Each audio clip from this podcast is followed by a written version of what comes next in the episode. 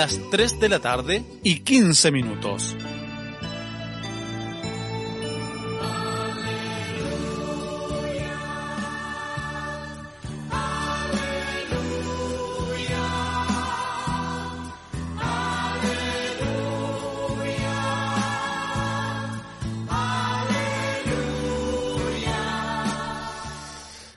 Muy buenas tardes. ¿Qué tal mis queridos hermanos y amigos en este día 23 de febrero, cuando se nos acaba este corto mes, los estamos saludando en ese nombre poderoso que es el nombre de nuestro Señor Jesucristo. Un servidor, el pastor evangelista Marcos Morales Chávez, pastor presidente del Ministerio Evangelístico Pentecostal El Fin se acerca. Estamos también acá en la radio compartiendo este tiempo especial, bonito. Hace harto calor, hermano. Hoy han, han anunciado que van a haber cerca de 31 grados. Bueno, tenemos ya 30, 30 grados, así que van a vamos, estamos cerquita de la máxima, hace mucho calor.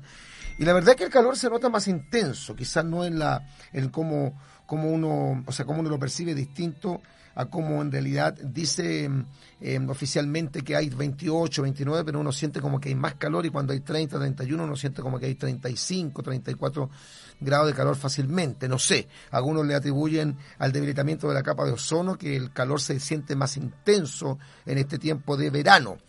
Bueno, sí, verano, verano de, del 2021 contándoles, hermanos queridos, bueno, que tuvimos un precioso lunes de victoria.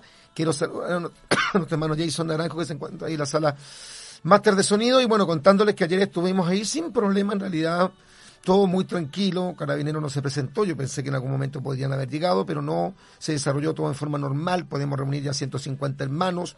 Eh, sí, va más gente, ¿verdad, hermano? Porque asisten, como yo les he contado, hermanos de otras congregaciones que disfrutan mucho el lunes de Victoria, lo esperan con mucho anhelo. Hay un ambiente muy hermoso. Eh, esos himnos y coritos que canta el coro, hermano, bendicen mucho a la gente que está presente en ese lugar.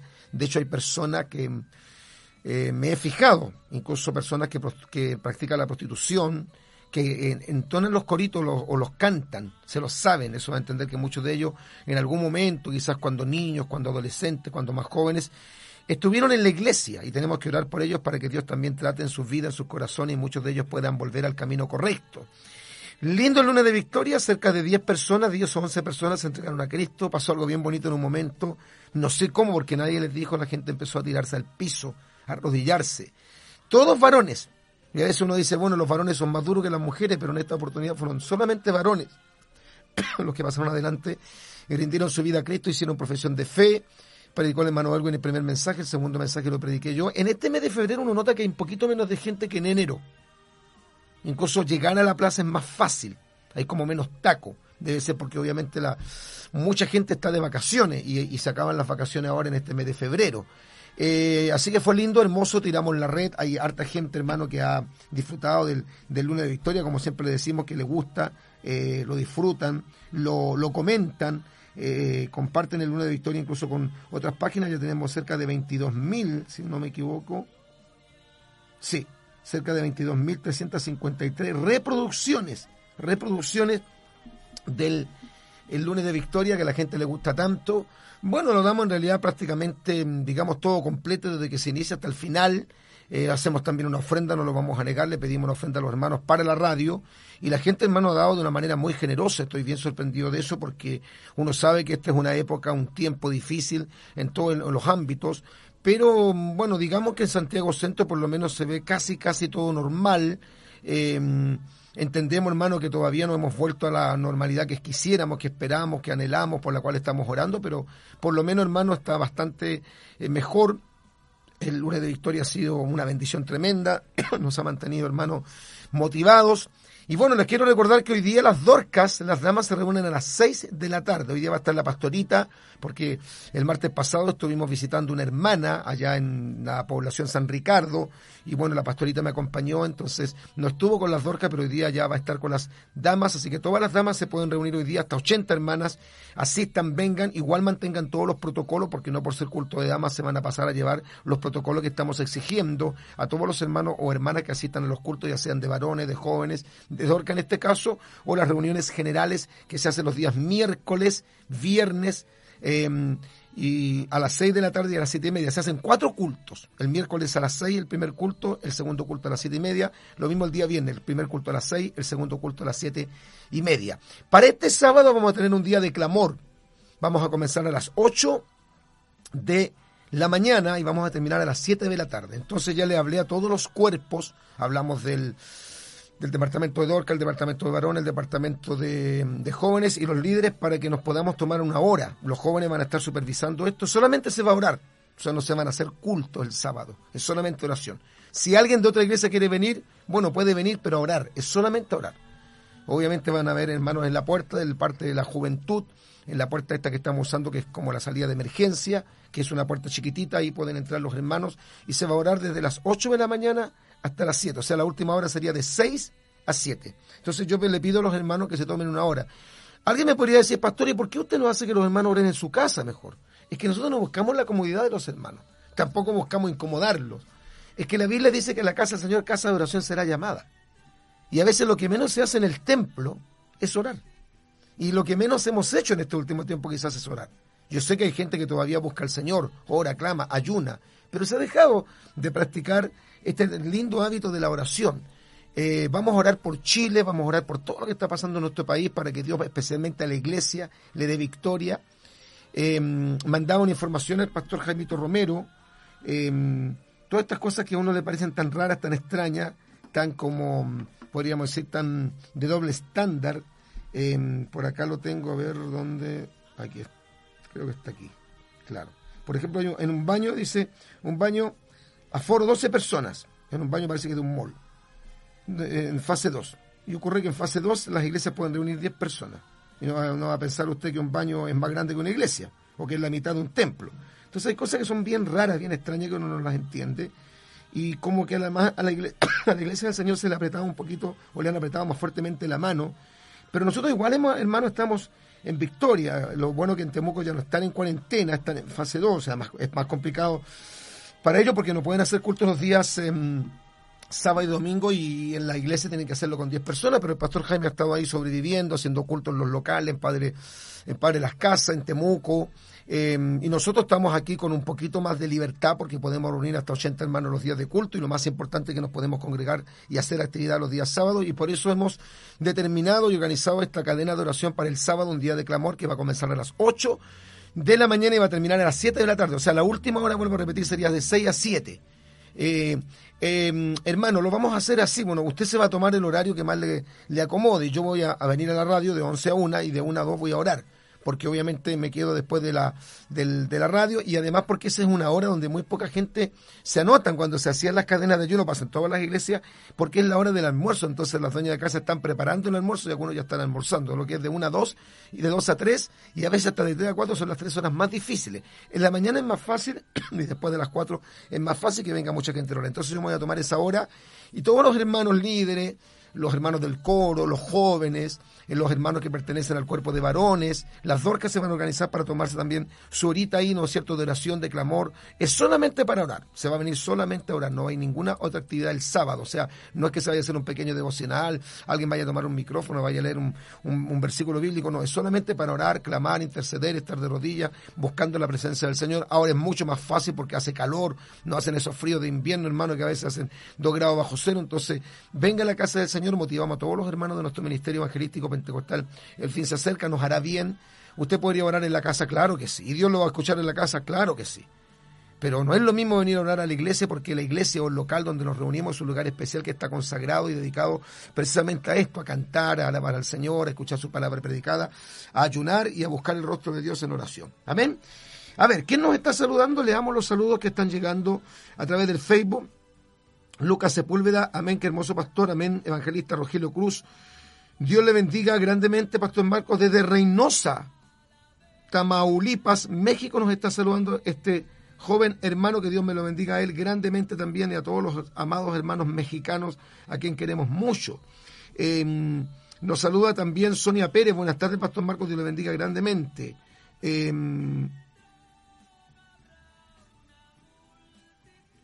Andrés Guillermo Besoda Mena, hola, muy buenas tardes. El pastor Marcos le saluda Andrés Beso desde la comuna de San Joaquín. Quisiera preguntarle si usted sabe que sucedió en Plaza de Armas con su congregación, ya que está separando en video de un enfrentamiento entre su, congregación y personal de Cananero. No, pero eso ocurrió en agosto, pues, hermano. El hermano está bien atrasadito, nos está preguntando de algo que ocurrió en agosto, agosto, septiembre, octubre, noviembre, diciembre, enero, febrero. Seis meses atrás ocurrió eso, hermano querido. Francisco González Jiménez, que en realidad es nuestro hermano Pascual. Dios le bendiga, Pastor Marcos Morales, saludo a la familia pastoral, amén. Igualmente a usted. Manuel Vázquez, sirva Marco, bendiciones del Cordero Inmolado, salutaciones a todos los carísimos, 1909 que están en sintonía, adóralo. Sí, esta palabra, carísimos, es una palabra que el pueblo evangélico no conoce.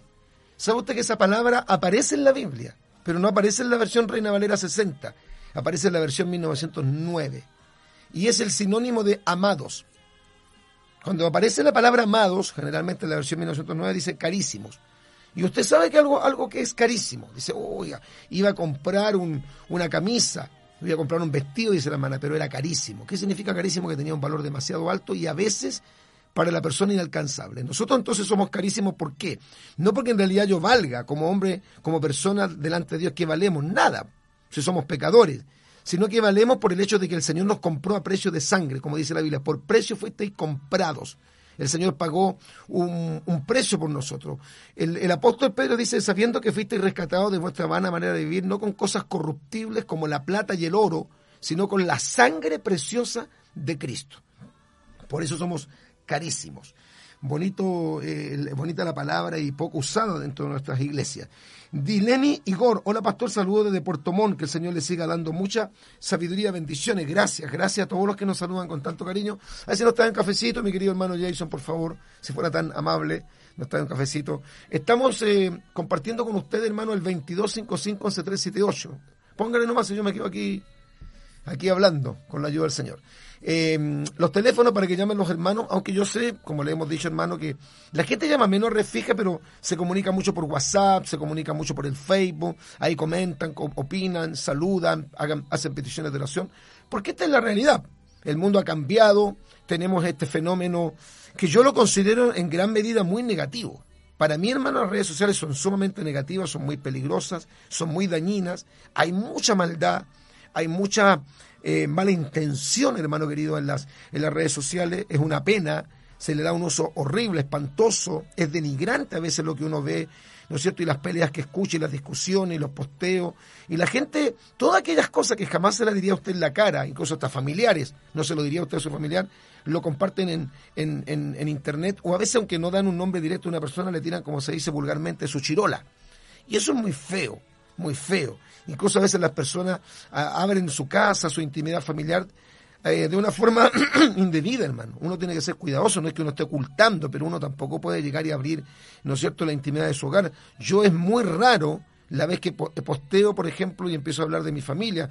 Cuando estuve en México presenté a mis nietas, pero yo no hago eso frecuentemente porque entiendo, hermano, que hay una intimidad familiar que uno tiene que resguardar que las redes sociales se presta para muchas cosas que son malas, que son sucias. A Dios gracias, hay gente que tiene otra visión, que tiene otra escala de valores y que usa las redes sociales de una forma distinta. Las usa para predicar, para compartir la palabra, nosotros para predicar la palabra del Señor, para compartir el lunes de victoria. Prácticamente estamos sacando solamente predicaciones. De repente yo, ¿no es cierto?, coloco algún estudio bíblico en Word, como se le llama, y lo, lo, lo, coloco y lo, publico, pero yo no hago nada, hermano, que sea eh, exponer, por ejemplo, mi familia, y no porque tenga algo que ocultar. Pero yo entiendo que hay una cuestión que es, íntima, o sea, si yo estoy en mi casa durmiendo siesta o de repente me voy a duchar o comparto con mis nietos, ¿por qué tendría que saberlo todo, verlo todo el mundo? Y eso es un peligro. Hay pastores que cometen ese grave error, no entienden que eso es un arma de doble filo. Aunque ellos digan, pero yo no tengo nada que ocultar, no, si no se trata de que usted tenga que ocultar algo. Se trata que precisamente usted tiene que cubrir a su familia, no les ponga A veces hay fotografías de niños pequeños, hay muchas cosas, hermano, que no están bien en redes sociales, hay personas que tienen una mala intención. ¿Sabe usted que hay una cantidad de pedófilos, pedófilos, que se hacen Facebook como que son adolescentes para cautivar la atención de niñitos o adolescentes y, y abusar de ellos? Hay mucha maldad hay, hay, malas intenciones en, las plataformas sociales, hay gente muy malvada que se aprovecha justamente de esta cuestión que deja un poco impune a las personas, hay muchos que se hacen feo falso, sin, sin identificarse. Esto es así. Y, le aseguro, de 100% de personas que te critican, que te dicen cosas, le aseguro que el 90% de ellos no sería capaz de decírselo jamás en la cara. No se lo va a decir. No tienen la capacidad. Pero esto se ha prestado para que la gente a veces muestre lo peor de sí mismo.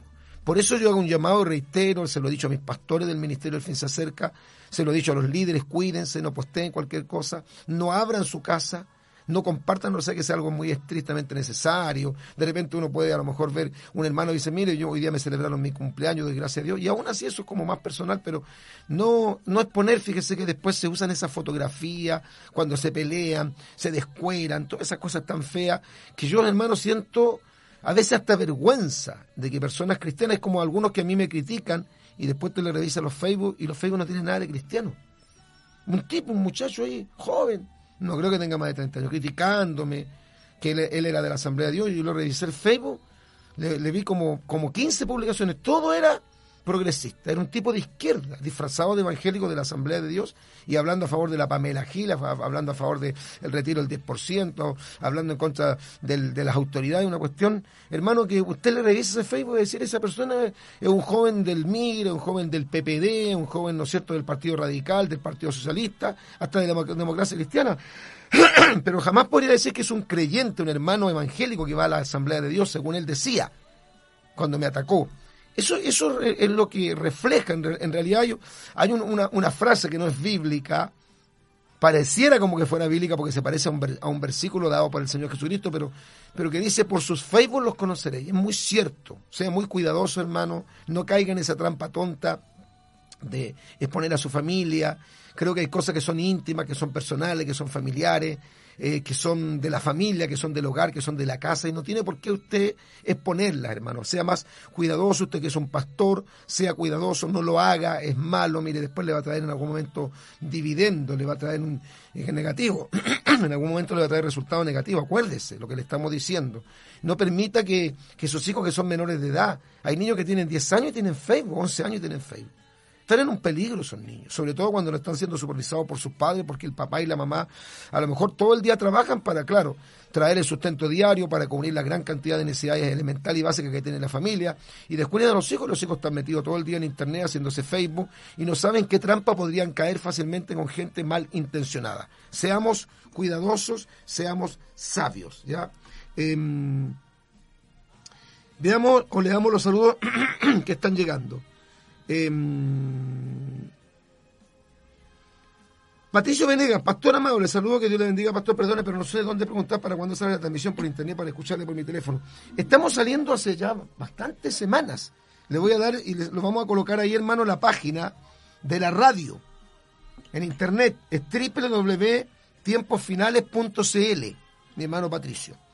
www.tiemposfinales.cl www tiemposfinales.cl www.tiemposfinales.cl Usted se mete ahí y va a escuchar 16 horas de transmisión diaria desde las 7 de la mañana hasta la 1 de la madrugada, que es la transmisión que sale por el 600 de la amplitud modulada. Andrés Guillermo Besoy Mena, Pastor, Quisiera preguntarle cuándo podríamos verlo de regreso a la televisión, porque la verdad es que sus programas transmiten una gran bendición. Bueno, mire, le, comento, nosotros salimos de la televisión única y exclusivamente cuando comenzó el tema de la cuarentena, del, de, la, mm, de la pandemia. Tuvimos que dejar eso, hermano, porque ese programa de televisión con lo que nos cobraban, que yo en realidad pagaba casi un 90% todo el programa de televisión, más crear el programa de televisión nos salían casi 3 millones de pesos, era mucho dinero. Entonces, claro, no podíamos hacer culto y obviamente los ingresos, no vamos a decir, hermano, que no llegaron, llegaron ingresos, subsistimos, el Señor nos proveyó, pero bajó un poquitito y había que ser sabio.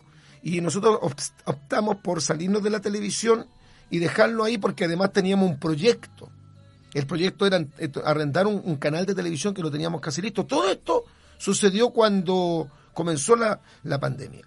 Ahora como estamos volviendo ya a la normalidad, vamos a tener que esperar volver a la normalidad y cuando volvamos a la normalidad o a una relativa normalidad que esperamos sea pronto, quizás tengamos la posibilidad de volver al, a la televisión. En este momento estamos sí enfocados en este tema de pagar esta radio, porque nosotros teníamos una radio, la entregamos, todos saben lo que pasó, Dios juzgará un día todo, y nosotros, hermanos amados, antes de entregar Radio Palabra Viva, que era nuestra radio, que nosotros la, obtuvimos, nosotros hicimos todas las negociaciones con los dueños, hicimos todo el trabajo. La mantuvimos 10 años esta radio en pie. Una radio que era cara mantenerla porque tener una radio de mínima cobertura no es tan caro, pero tener una radio así como la nuestra, como esta radio, por ejemplo, la que tenemos ahora, o la radio que teníamos anterior, es un costo que bordea los 2 millones y medio mínimo y era difícil mantenerla.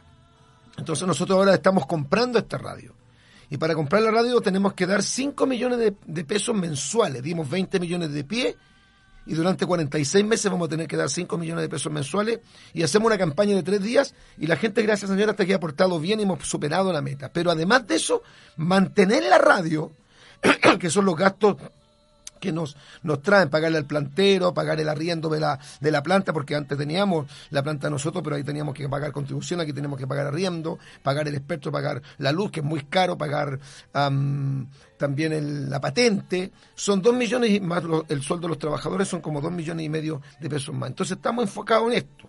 Pero si el Señor no abre una puerta en la televisión y existen los recursos económicos, claro que volveríamos. Pero yo le voy a decir algo que, que siempre nos he dicho, incluso cuando estaba en la televisión, y los hermanos que trabajan conmigo saben, yo no vibro con la televisión.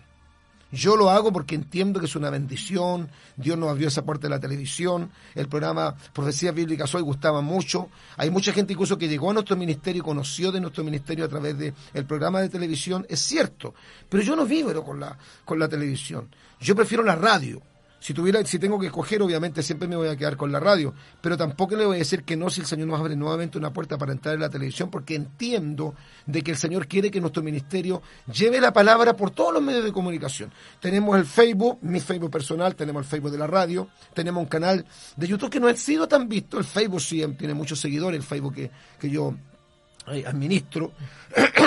Y bueno, ¿para qué, ¿para qué hablar de la radio, hermano? Ha sido una experiencia extraordinaria desde enero hasta ahora que llevamos un poquito más menos, perdón, de dos meses, eh, ha sido impresionante la cantidad de gente que nosotros nos escucha, mucho más de lo que nos escuchaban en Radio Palabra Vía por una razón muy obvia, porque nosotros ganamos toda una sintonía que la hemos mantenido y porque además al aumentar la, la, radio, la cobertura, porque este es ocho veces más potente que la radio que teníamos anteriormente, es obvio que íbamos a llegar a otros lugares y íbamos a tener más gente que nos iba a escuchar. Esa es la razón. Pero si usted a mí me pregunta en cuanto al gusto, si a mí me gusta la televisión, yo no vibro con la televisión.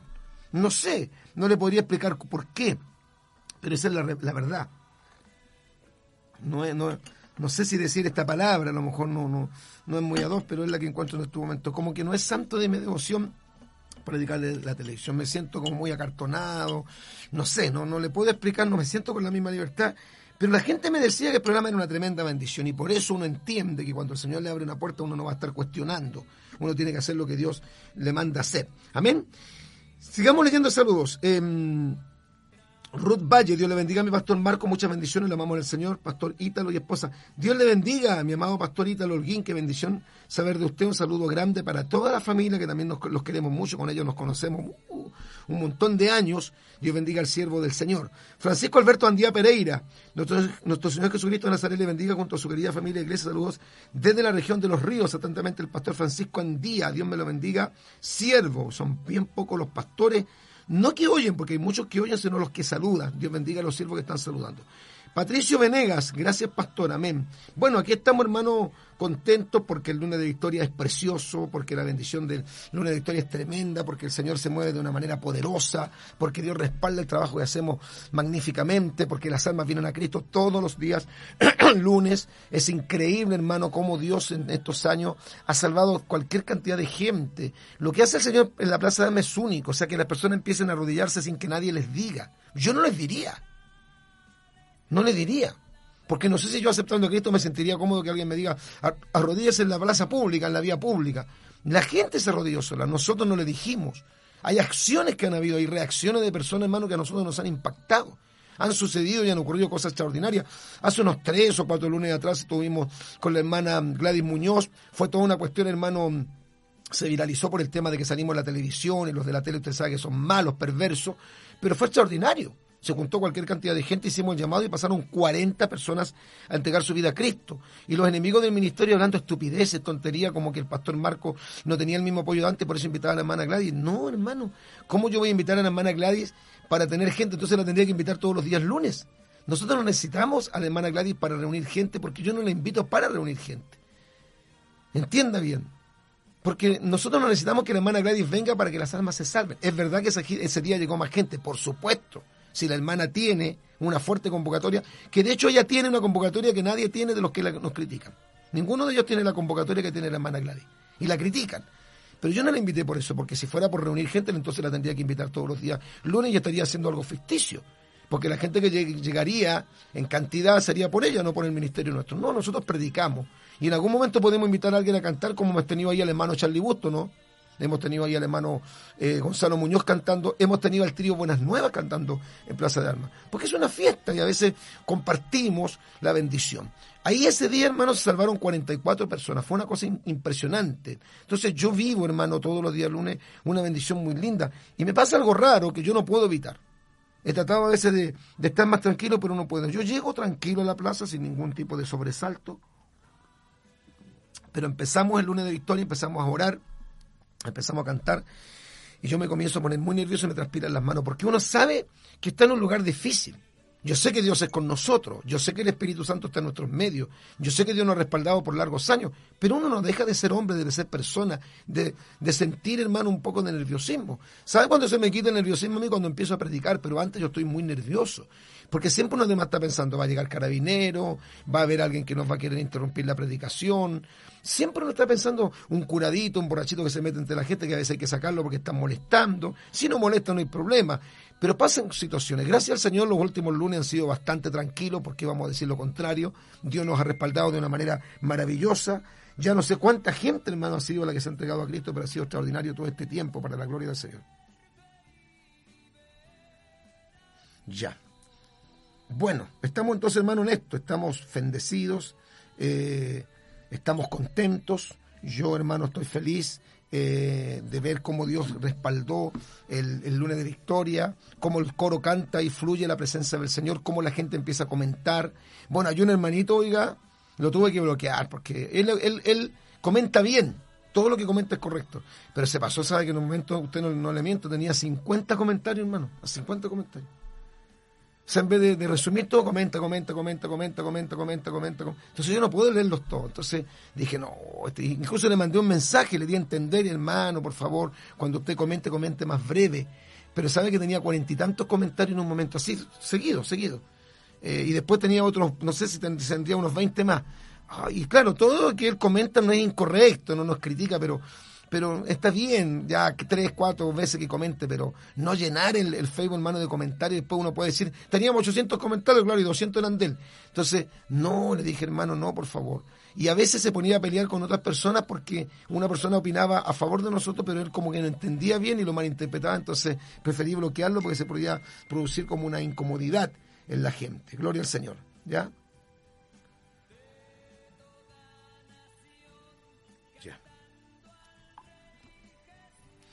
Ahí está.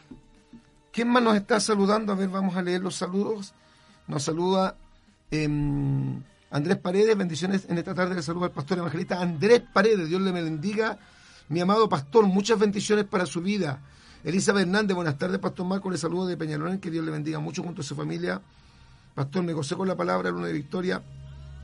Mi marido y mi hijo escuchando su palabra. Bueno, sí, la palabra del Señor es, es tremenda uno hermano no va a esperar que los católicos lo aplaudan, no va a esperar que los inconversos, los ateos digan, oh, qué bonito, los felicito. Es obvio que no. Pero cuando aparecen los comentarios de los mismos hermanos y hasta pastores que critican lo que hacemos.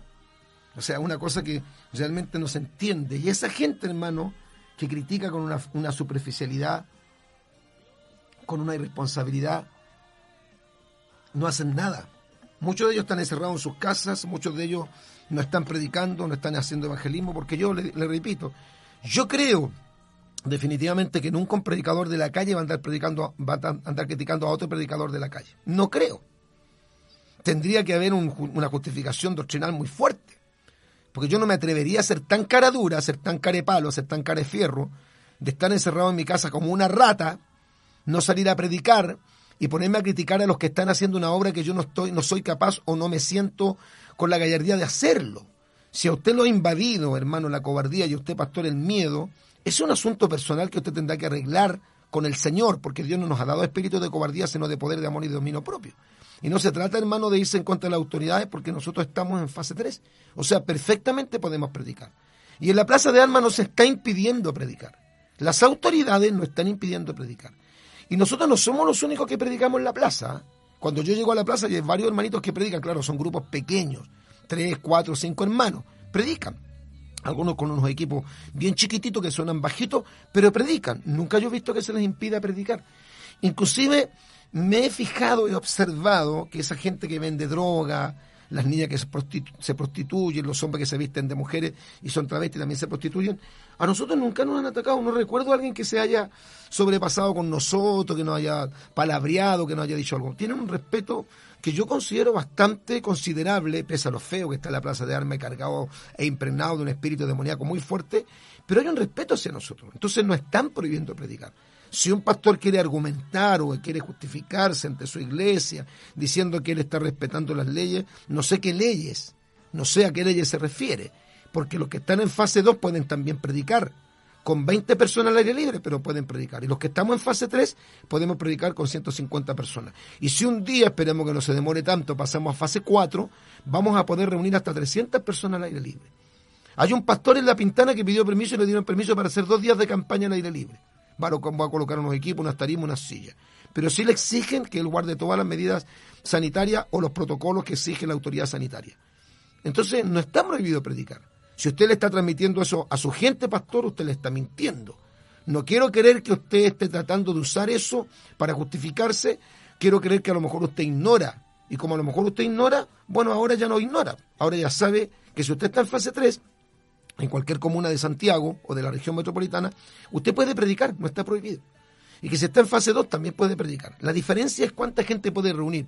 En fase 2 puede reunir 20 al aire libre y en fase 3 puede reunir 150. Y en fase 4 puede reunir 300. Eso es lo único que cambia y que obviamente todos tienen que estar con distancia social y además con mascarilla.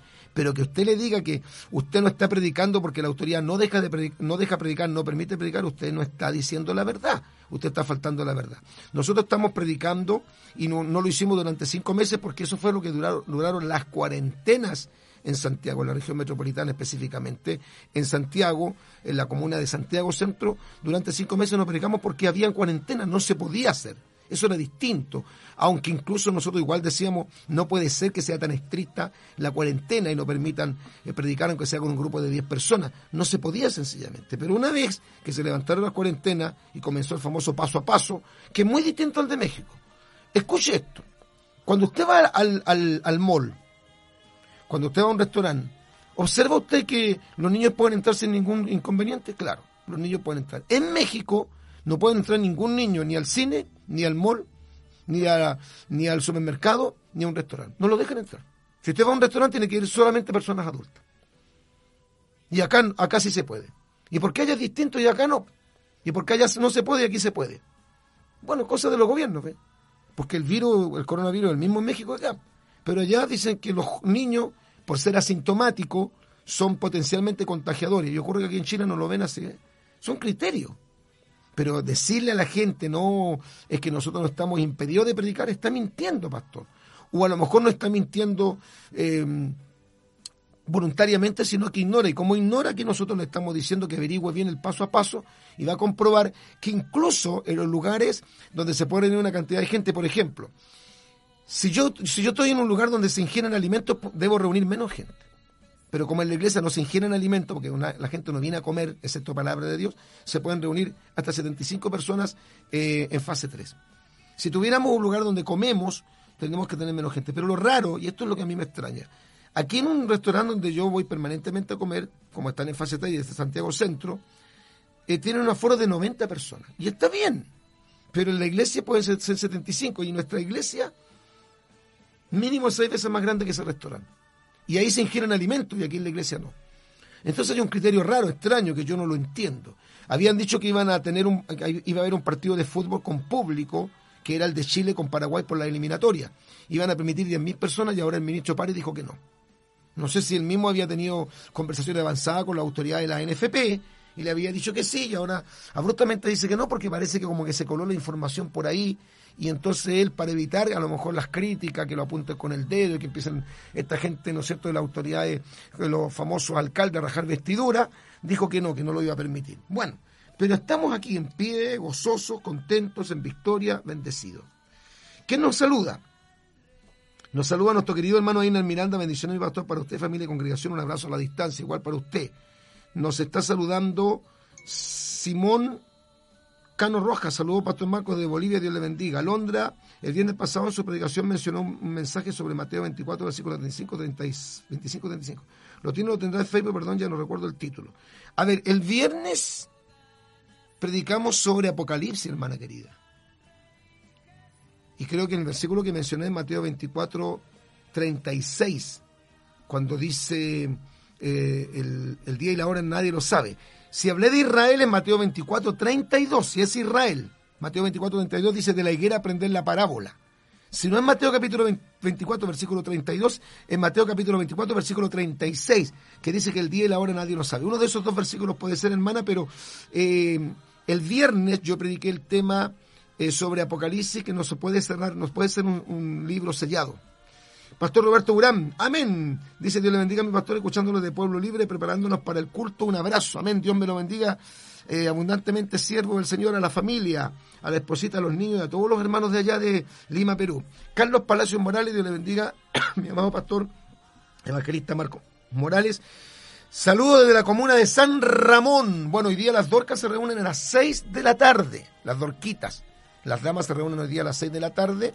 Mañana miércoles yo estoy aquí en la mañana, eh, no sabemos si vamos a hacer el cuánto sabe usted de la Biblia, eso dependerá, pero si hay algún hermano que nos ayude a atender los teléfonos, lo hacemos, si no lo dejamos para el fin de semana. Lo podemos hacer el día sábado, que está nuestro hermano Raúl generalmente echándonos una manito. Pero mañana tenemos el matinal, mañana tenemos el programa radial La Biblia Dice, después de las 3, 3.20 de la tarde. Y mañana miércoles tenemos dos cultos, dos servicios aquí en el Templo Israel. Estamos ubicados en la calle Carmen, en el 1436 entre Victoria y Miguel León Prado. Calle Carmen 1436, entre Victoria y Miguel León Prado. Y mañana en el culto de las siete y media predica mi pastor evangelista Héctor González, que estuvo hoy día dando un muy buen tema en la mañana. Mi pastor Héctor González. Aleluya.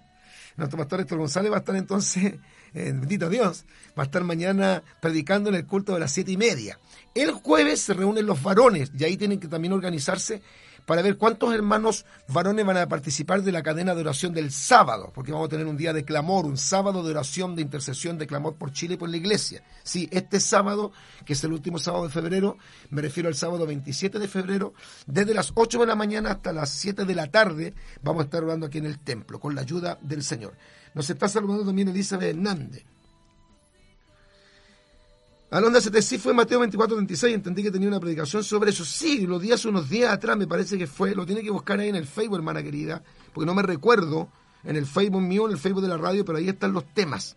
Mateo 24, 36, sí, yo lo di hace unos, diría unas dos semanas atrás, pero fue un día viernes que yo prediqué, que generalmente yo en realidad predico los días viernes, más que los días miércoles. Entonces el jueves los varones se reúnen acá a las 7 y el viernes volvemos a tener dos cultos. Uno a las 6, tienen que inscribirse los hermanos, y el segundo culto a las siete y media donde yo estoy predicando la palabra del Señor. El sábado tenemos un día de clamor, no van a, no van a haber cultos, el sábado solamente es para orar, le repito, le reitero, es solamente para orar.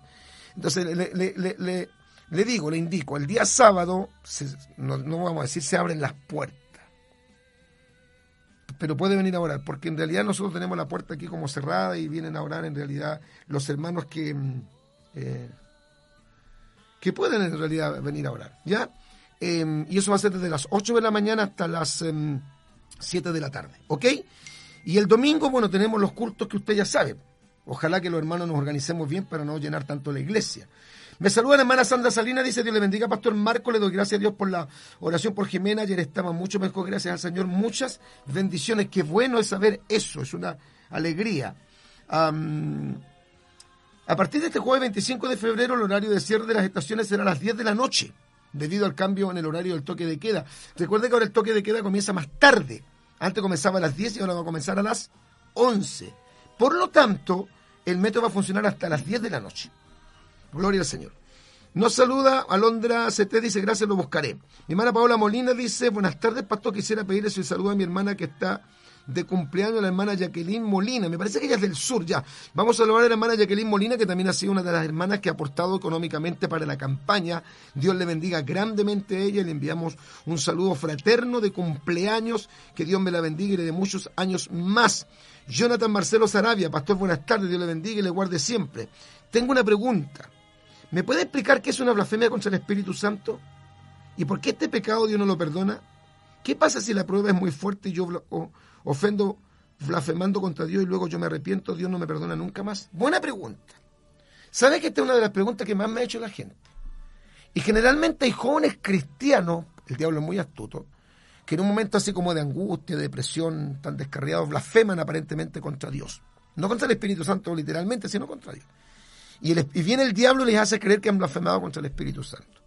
Yo quiero que usted lea Mateo capítulo 12, hermano querido todo el contexto, porque ahí está el pasaje donde en, el versículo 31 Jesucristo dice que si yo peco contra el Padre o peco contra el Hijo me será perdonado, pero si blasfemo contra el Espíritu Santo no me será perdonado ni en este siglo ni en el venidero. ¿A qué se refiere? ¿Qué indica la blasfemia contra el Espíritu Santo? ¿Por qué es un pecado que no puede ser perdonado? Pero la blasfemia contra el Espíritu Santo no la puede cometer una persona que no ha conocido el Espíritu Santo. Generalmente la blasfemia contra el Espíritu Santo la cometen personas que conocen las cosas de Dios. ¿Por qué? Porque recordemos que en el contexto de Mateo capítulo 12, cuando el Señor Jesucristo está echando fuera los demonios, los fariseos que creían en la expulsión de demonios, que creían en los espíritus, que creían en los demonios, atribuían a que el Señor Jesucristo echaba fuera los demonios porque no lo podían negar, pero no por el poder de Dios o por el dedo de Dios, sino por, por el poder de Belcebú, el dios de las moscas, que es uno de los títulos de Satanás. Entonces ahí el Señor les atribuye que eso, lo que ellos están diciendo es blasfemando contra el Espíritu Santo. Una blasfemia es una ofensa en contra del Espíritu Santo que la comete una persona que ha tenido, ha sentido y ha vivido en el Espíritu Santo. O sea, en realidad es difícil que una persona inconversa que no nació de nuevo pueda en realidad blasfemar. Si entendemos el contexto, quienes cometen la blasfemia contra el Espíritu Santo son personas que conocen el Espíritu Santo. Por eso, al conocer el Espíritu Santo, eh, no puede una persona blasfemar contra el Espíritu Santo porque conoció al Espíritu Santo, porque danzó, porque habló en lenguas, porque sabe que el Espíritu Santo es, realidad. El Espíritu Santo existe, el Espíritu Santo estuvo en él, porque recordemos que somos sellos del, somos perdón, sellados con el Espíritu Santo y somos templos del Espíritu Santo. Entonces, la blasfemia contra el Espíritu Santo es un pecado que no podrían cometer gente inconversa. ¿Ya? A ver si busco algo por aquí, pero esta es la pregunta, pastor, ¿y si yo blasfemo contra el Espíritu Santo? ¿Me será perdonado? Entonces, la persona dice, pastor, es que después yo me arrepentí. Bueno, si se arrepintió significa que no blasfemó, porque generalmente la persona que blasfema no se arrepiente. Una de las características de la blasfemia del Espíritu Santo es que la cometen personas que cuando blasfeman no se van a arrepentir. Ya no tienen vuelta atrás. Han endurecido tanto su corazón eh, al Espíritu Santo que sencillamente no pueden de retractarse. Uno puede ofender al Espíritu Santo, entristecerlo, como dice la Biblia, no entristezcáis al Espíritu Santo. Pero eh, una cosa muy distinta es, es, blasfemar. Cuando una persona blasfema es porque ya esa persona no tiene vuelta atrás. Entonces, ¿cuál es una de las evidencias? Que una persona que cree que blasfemó contra el Espíritu Santo en algún momento de depresión, de rabia, de descarrío, ¿cómo sabe esa persona que no blasfemó? Porque está arrepentida, porque está preocupada, porque le pide perdón a Dios, porque la persona que blasfema contra el Espíritu Santo de verdad no tiene vuelta. No hay caso para él, esa persona no se va a arrepentir. Amén. Porque no es lo mismo blasfemar contra el Espíritu Santo que contristar el Espíritu Santo. La Biblia dice no contristéis. Y esta palabra contristar en el griego es la palabra lupeo, lupeo o lupeo, y significa dolor, tristeza y pesar. Y pesar. Lupeo o lupeo o lupeo significa dolor, tristeza y pesar. Eh, eh, la blasfemia contra el Espíritu Santo es otra cosa. La cometen personas que tuvieron el Espíritu Santo, que conocen de las cosas de Dios y que blasfeman de una manera tan terrible que no tienen oportunidad después de arrepentirse. Pero si usted siente en su corazón una carga porque a lo mejor cree que blasfemó contra el Espíritu Santo y pide perdón, ese es señal de que usted en realidad no ha blasfemado. Porque si hubiera blasfemado de verdad, no se, no se arrepentiría. ¿Ya? Juan Mena, ahora están abriendo los gimnasios en fase 2, pero antes no era así. Es raro todo esto, todo está manipulado. Exacto, si esto son decisiones humanas. A mí no me vengan a decir que el coronavirus es distinto en, Estados Unidos que en México y que en México que en Chile, en Argentina que en el Perú, porque es el mismo virus. Afecta igual a las personas y tiene los mismos, ¿no cierto?, síntomas generalmente para las personas que lo, que lo, que lo contraen. ¿Por qué tendrían que ser tan diferentes los protocolos? ¿Por qué en México no permiten a los niños para evitar que la gente se contagie? En Chile sí. O sea, en Chile el, coronavirus no lo transmiten los niños, en México sí. Son sencillamente decisiones que toman los gobiernos. Y a veces los gobiernos han tenido que reconocer que las decisiones que han tomado son malas. Tanto así que yo leí una información la semana mm, ah, pasada, me parece que fue, de que en Colombia el Ministerio de Salud, después de haber ahondado en el tema, y después de haber también leído y escuchado las declaraciones de, o las últimas declaraciones de los voceros de la Organización Mundial de la Salud, dicen que los protocolos que habían usado hasta ese entonces no eran realmente efectivos en contra del coronavirus. O sea, estuvimos, estuvieron perdiendo el tiempo. Entre ellos era medirle la temperatura a la gente o que se limpiaran la suela de los zapatos, ¿no es cierto?, en una especie como de chopin o alfombra que tenía un líquido especial para tal efecto. Y ocurre que ellos dicen que eso no es tan efectivo, que la forma no es tampoco de, de achicar el aforo, sino de tener bien ventilados los lugares. Se dan cuenta, cambian y varían permanentemente. ¿Cómo el, coronavirus va a afectar más fuertemente el fin de semana cuando estábamos en fase 2? Se podía hacer una vida más o menos normal de lunes a viernes y el sábado y domingo se paralizaba todo. O sea, como que el coronavirus eh, era más fuerte el sábado y domingo y el día de semana nos daba chip libre. Todas esas son decisiones de los gobiernos. El virus es uno solo. El virus, si lo va a atacar, lo va a atacar igual. Eh, son, son las normativas o digamos los protocolos los que van cambiando.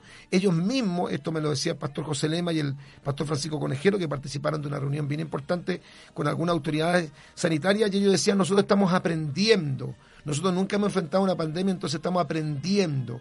Claro, y están aprendiendo y ocurre que lo poco que saben lo transmiten a la población, lo exigen, lo aplican severamente y ocurre que eso después daña a las, a las personas y después se dan cuenta que no son tan efectivos como ellos creían.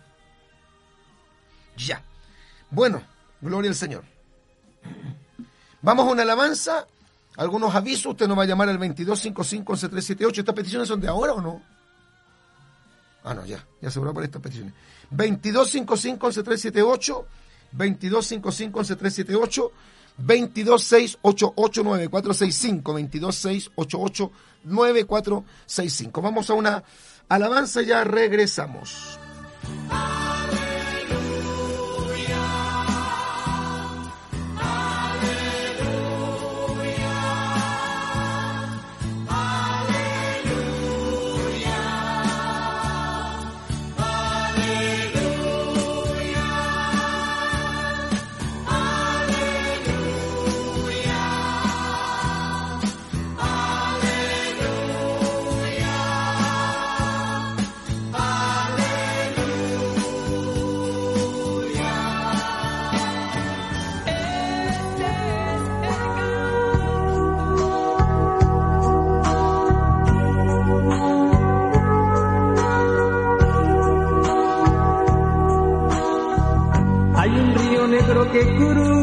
Cruza la tierra,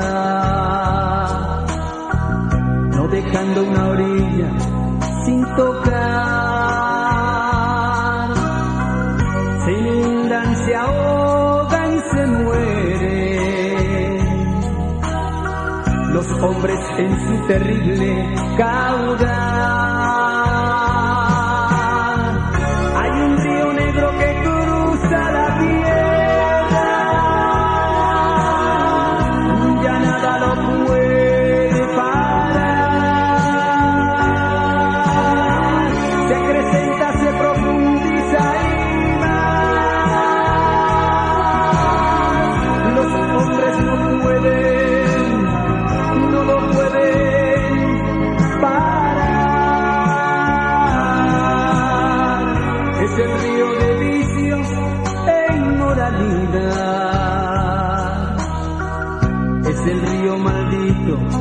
Satanás.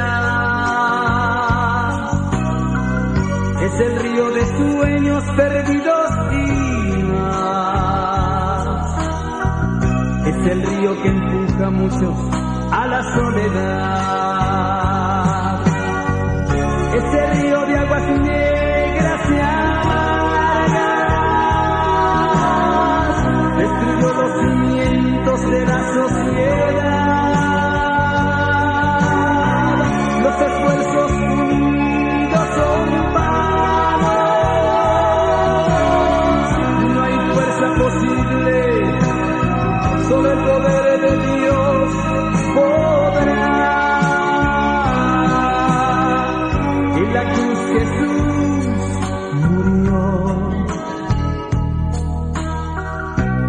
Verdad y libertad te ofrece hoy. Hay un río de poder y de amor que sacia el alma, calma el dolor. Hay un río de gracia y de amor. Es el bendito Espíritu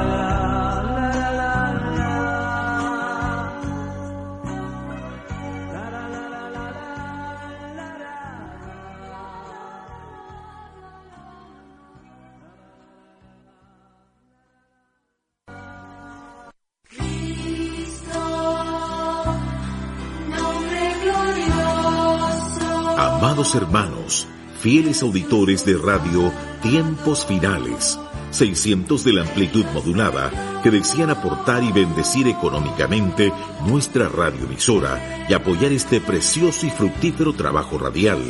Les invitamos a hacer sus aportes y donaciones a la cuenta de ahorro BIC personal del Banco Estado número 314-6033-2748, a nombre de nuestros hermanos diáconos Jorge Trujillo Pavés y Paola Escobar Castillo.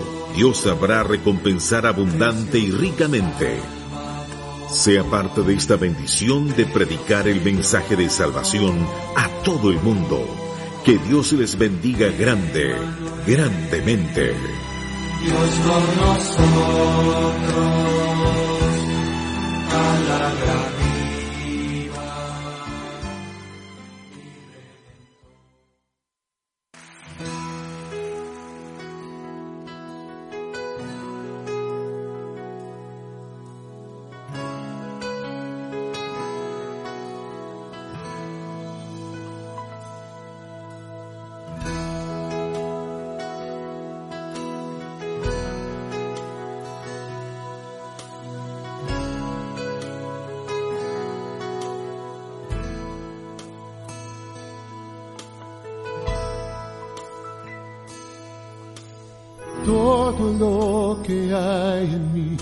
Bendecirá tu santidad y viviré tan solo para ti. En mí había oscuridad y me trajiste a tu luz. Por siempre cantaré de tu amor. Por siempre cantaré de tu amor.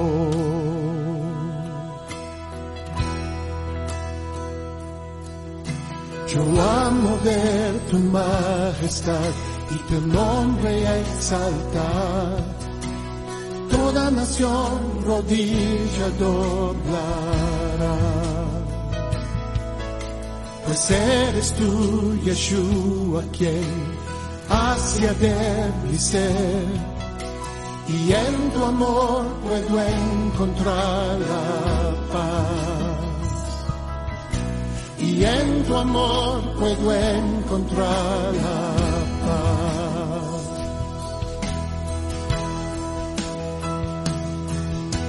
Santo, santo,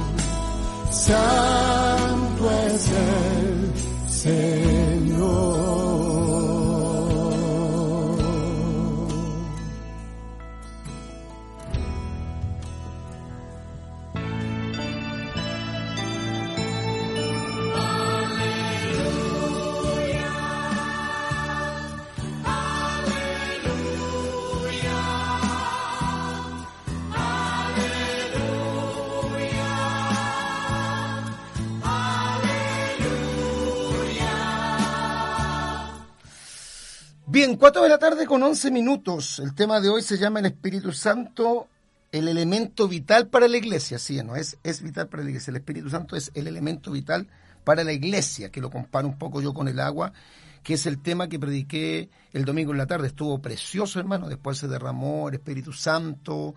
Vimos ahí gente hablando en lenguas, llorando, danzando. Estuvo muy bonito el culto, pareció esos cultos que teníamos antes que comenzara todo este jaleo de la cuestión de la pandemia. Bueno, Mari Pizarro dice, lo que pasa, pastor, es que ya está todo listo según los planes de la ONU. Claro, la Organización de Naciones Unidas tiene una agenda muy bien organizada donde pretenden instaurar el nuevo orden mundial. Detrás de todo eso, obviamente, está el espíritu del anticristo. La gente del mundo no lo va a entender, aunque curioso y extrañamente hay personas inconversas que no citan la escritura, que no hablan de Jesucristo y que sin embargo tienen claro que se quiere establecer un nuevo orden mundial donde el propósito, de los muchos propósitos que tiene la ONU, es tener un control total sobre los ciudadanos del mundo, como ocurre, por ejemplo, con el gobierno, el gobierno chino en relación a sus, a sus habitantes, un control total donde quieren también reducir eh, la población mundial por el problema gravísimo de la gran cantidad de seres humanos que hay sobre el planeta Tierra, porque estamos superpoblados, lo que se conoce como explosión demográfica, y ellos lo quieren a toda costa eh, disminuir y dicen que lo ideal sería tener un- una cuarta parte de los seres humanos que existen hoy día y que las otras tres cuartas partes del mundo deberían desaparecer de alguna forma. Para eso hay que evitar que se tengan tantos niños, por eso el gobierno chino permite un solo niño por matrimonio y si tienen más de dos niños tienen que pagar una multa al gobierno. Por eso se ha creado también esta idea de los matrimonios homosexuales, porque obviamente una pareja de homosexuales como una pareja de lesbianas no van a poder procrear hijos. Y también se, se, se, se enseña que los niños sean sodomizados para que después los niños no les gusten las mujeres, sino que se perciban como, como mujeres. Por eso también, ¿no es cierto?, se está fomentando con tanta fuerza la aprobación del aborto libre, como ya ocurrió en varios países del mundo y hace pocas semanas atrás en la Argentina. Es todo un plan que hay, un plan de control total, de establecer un nuevo orden mundial, supuestamente de unificar los pueblos.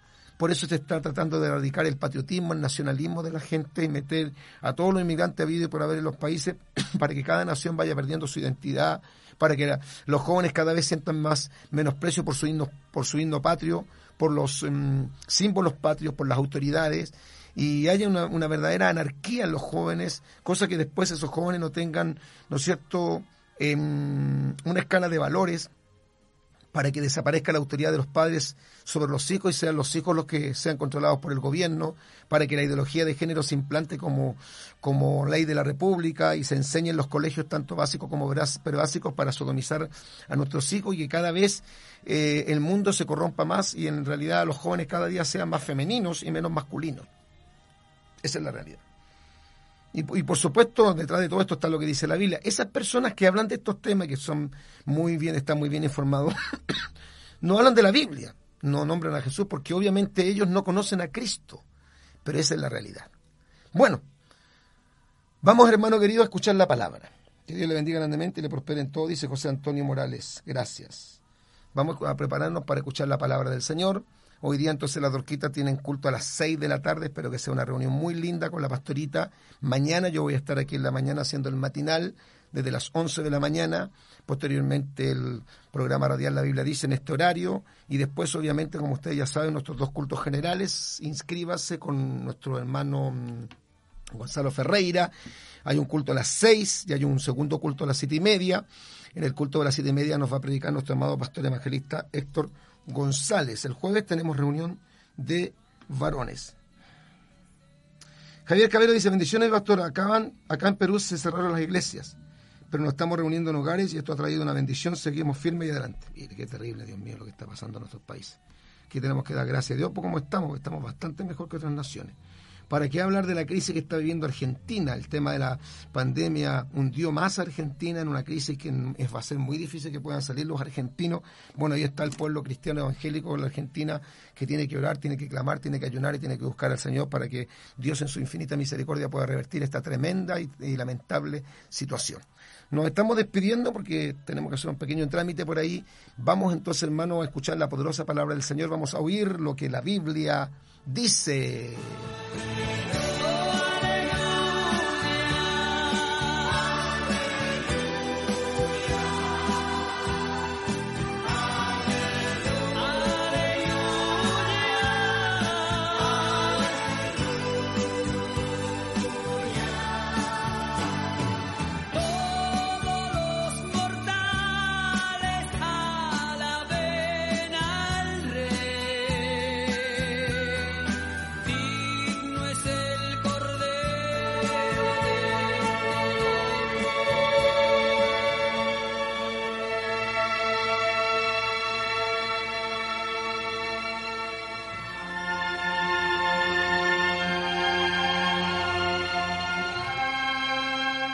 Ahora la palabra profética, la más segura, a la cual hacemos bien en estar atentos.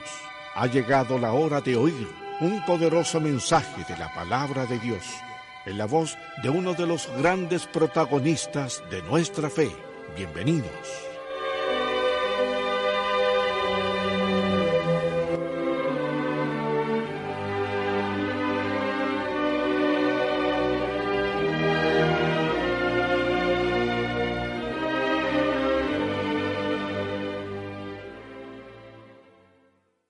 Me apedrarán.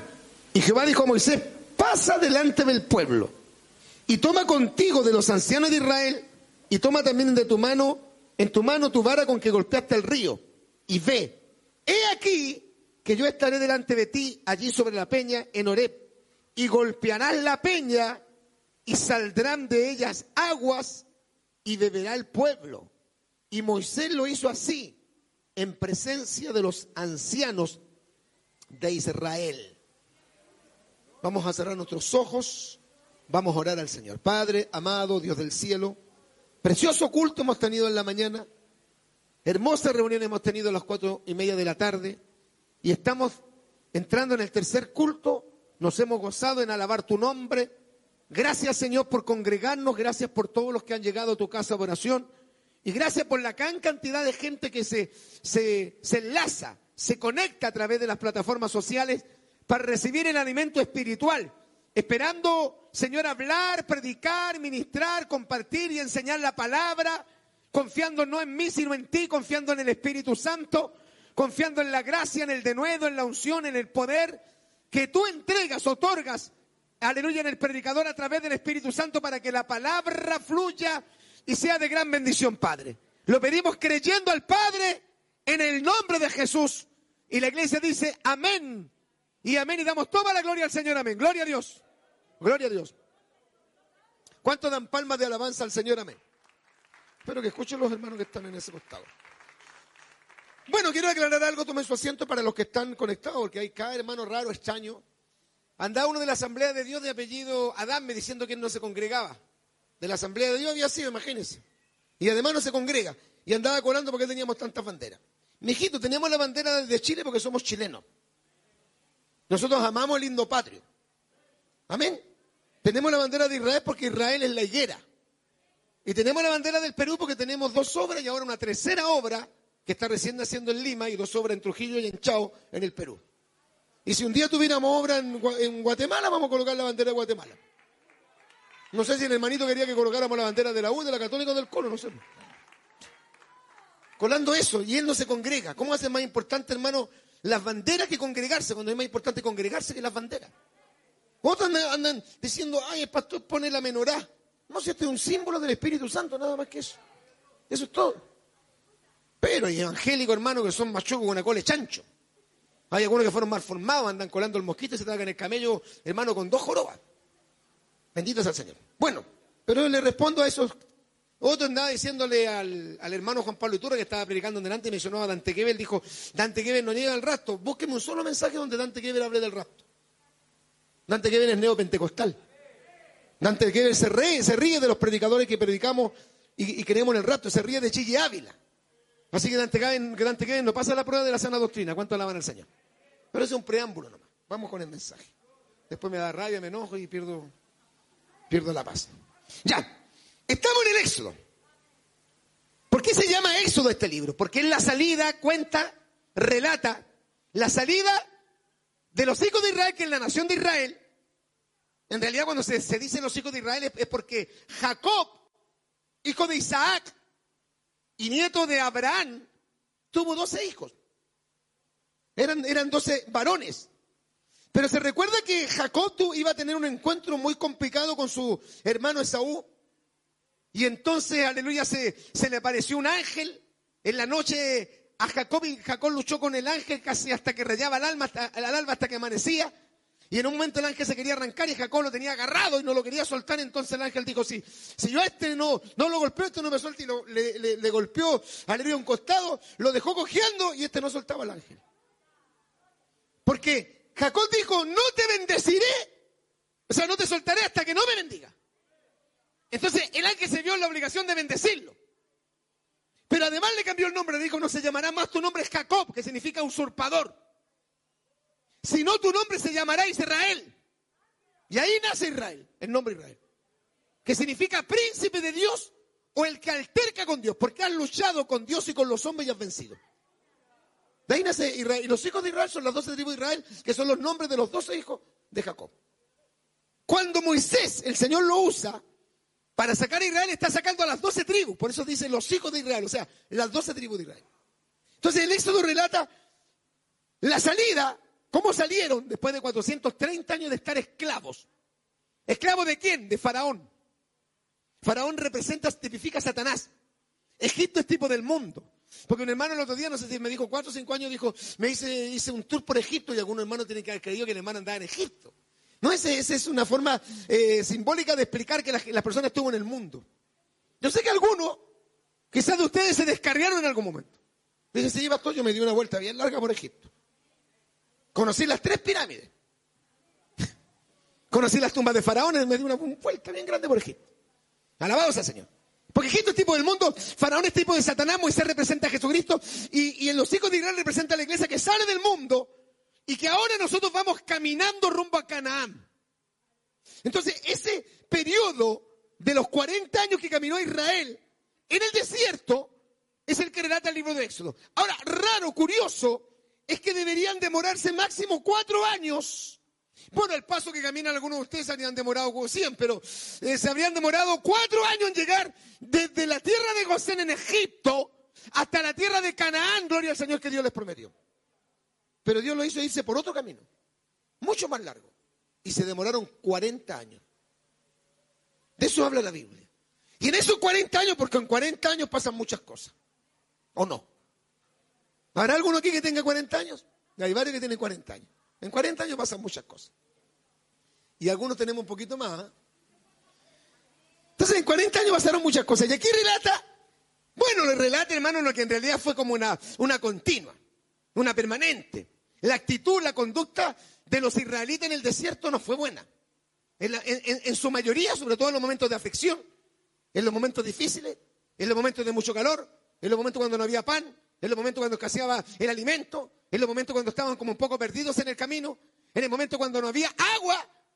Aleluya, era cuando mostraban ellos lo que eran en realidad. Y eso es análogo a lo que nos pasa a nosotros, hermano. Sa- ¿Sabe cómo se miden los verdaderos cristianos? En los momentos difíciles. Porque en los momentos buenos, abundantes, de bendición, de éxito, de prosperidad, de harta comida, de buen trabajo, de carro nuevo, de casa buena, nueva, propia, cualquiera es evangélico. Pero cuando aprietan las pruebas, cuando vienen las dificultades, es cuando se conoce cada cristiano de qué está hecho. Esa es la verdad. Entonces yo tengo un tema que se llama, aleluya hermano, que como la calidad, aleluya, de, nosotros eh, para poder medir nuestra, nuestra fe, justamente son las pruebas. El control de calidad de los cristianos no es la bendición. No es el bautismo del Espíritu Santo. No son las danzas del Espíritu. No es cuando echamos fuera demonios. No es cuando el Señor nos usa para sanar enfermos. No es cuando hacemos el llamado y vienen 30, 40 personas a aceptar a Jesucristo. Eso, gloria a Dios. Pero ahí no es el control de calidad. El control de calidad es cuando vienen las pruebas. Cuando vienen los momentos difíciles. Cuando se pone negra la cosa, se pone oscura, se pone difícil, se pone color de hormiga. Cuando nos sentimos tan chiquititos, tan incapaces, tan débiles, tan insuficientes. ¿Cuánto alaban al Señor? Cuando tenemos el deber, la obligación de esperar en Jehová y confiar que Él nos va a sacar de- de- del problema, del hoyo, nos va a sacar de la oscuridad. ¿Cuánto alaban al Señor? Y dígame si Dios lo ha hecho o no lo ha hecho. Claro que lo ha hecho muchas veces. ¿Cuántos alaban al Dios de la gloria? Amén, mi alma te alaba. Y dice la Biblia que toda la congregación de los hijos de Israel, usted debe entender que ahí habían niños chiquititos de pecho, habían niños más grandes, habían adolescentes, habían jóvenes, habían hombres mayores, habían ancianos, habían mujeres, aleluya, y estaban los extranjeros también. O sea, era un grupo pero harto grande. Según el censo del libro de números, se censaron, se contaron, se registraron los que podían ir a la guerra eran todos varones, no se, no se, no se sum- sumaron o no se anotaron las mujeres, ni los niños, ni los enfermos, ni los ancianos, ni los extranjeros. Hágase una idea. ¿Sabe cuánto arrojó el censo? No sé exactamente, usted me puede dar la cifra exacta, pero creo que 603 mil, 603 mil y tanto. Entonces algunos calculan que eran en total, sumándolo todo, los buenos y los malos. Los, domingueros, los marcianos que venían el martes, los, mercurianos que se congregan el miércoles, los que vienen cada tres meses al culto. No digo nadie amén. Los que diezman, ofrendan, sumándolo todo, los buenos, los malos, los rencorosos, los chismosos, los cagüineros, los copuchentos, la lengua larga, los humildes, los sometidos, los obedientes, los trabajadores, los abnegados.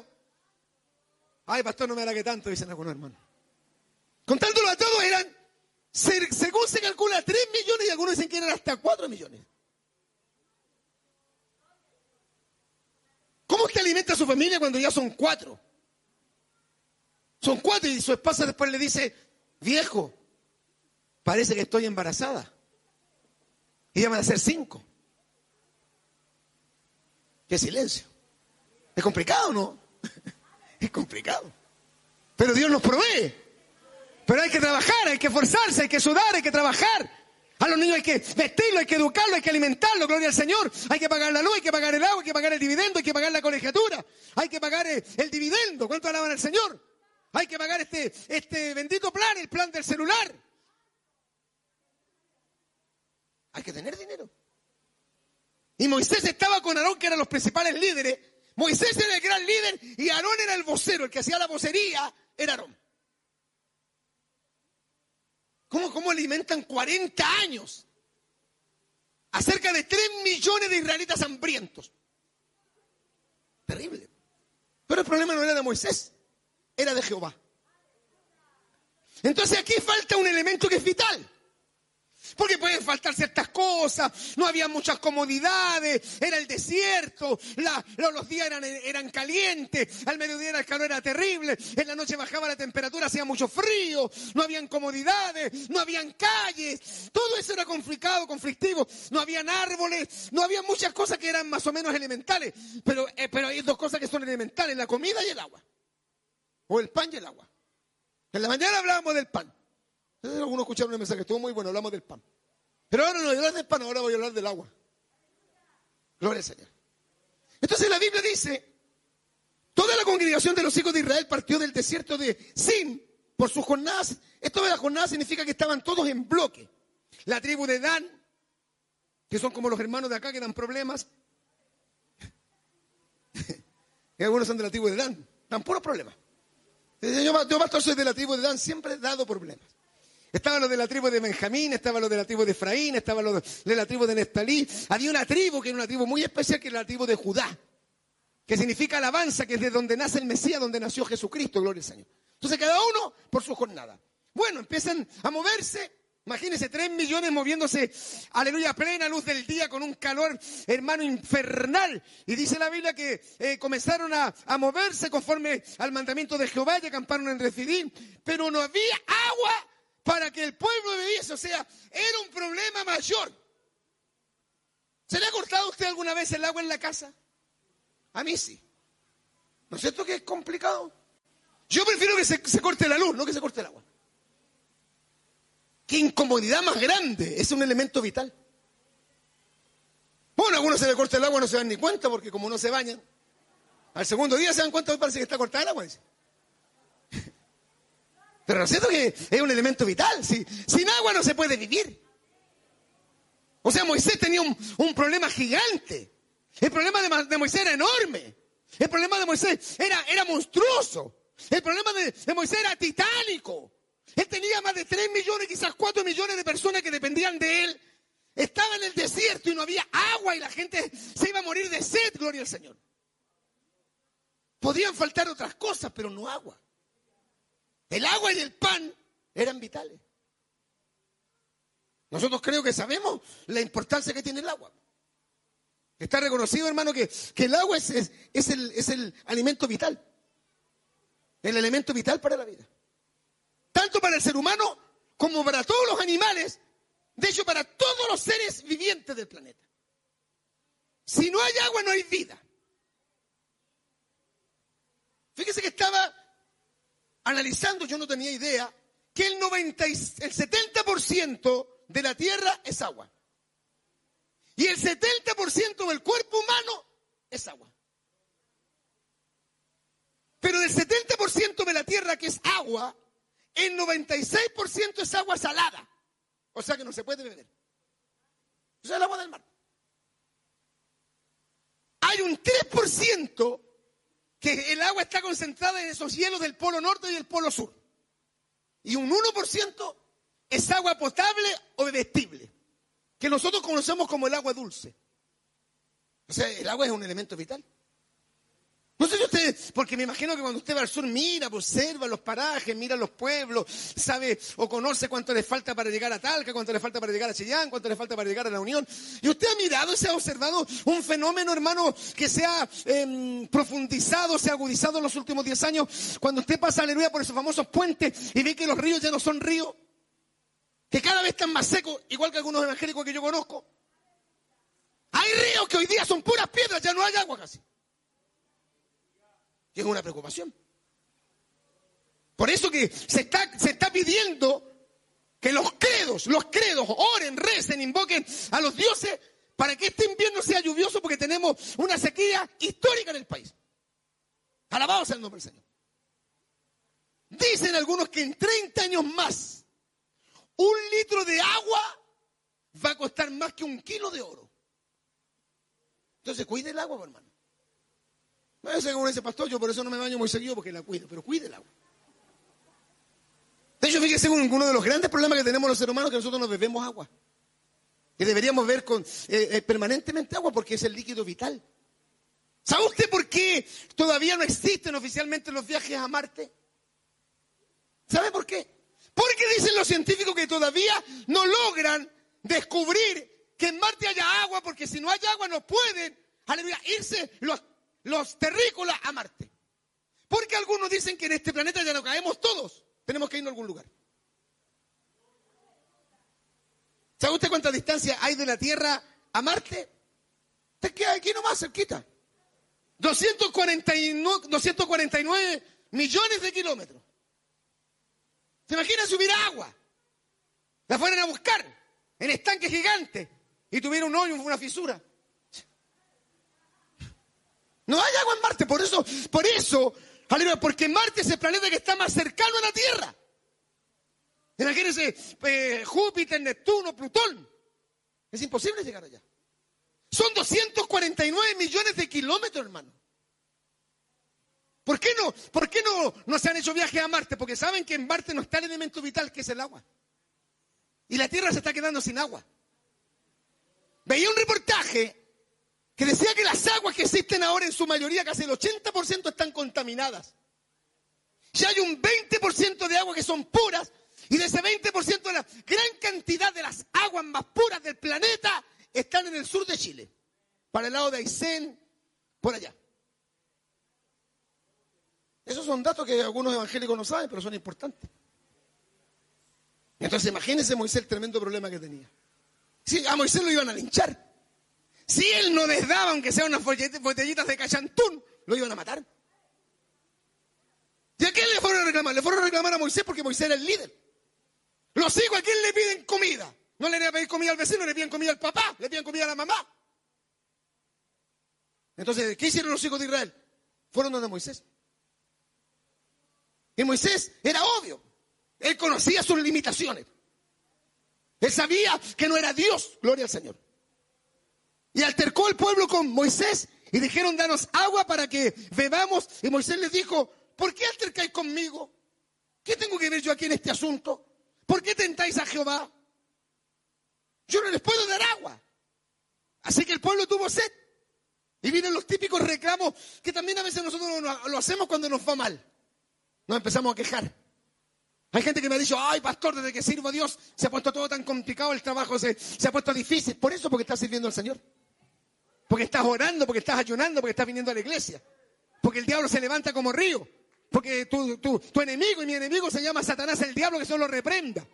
Pero la Biblia dice que mayor es el que está en nosotros que aquel que está en el mundo. ¿Cuánto alaban al Señor? Amén.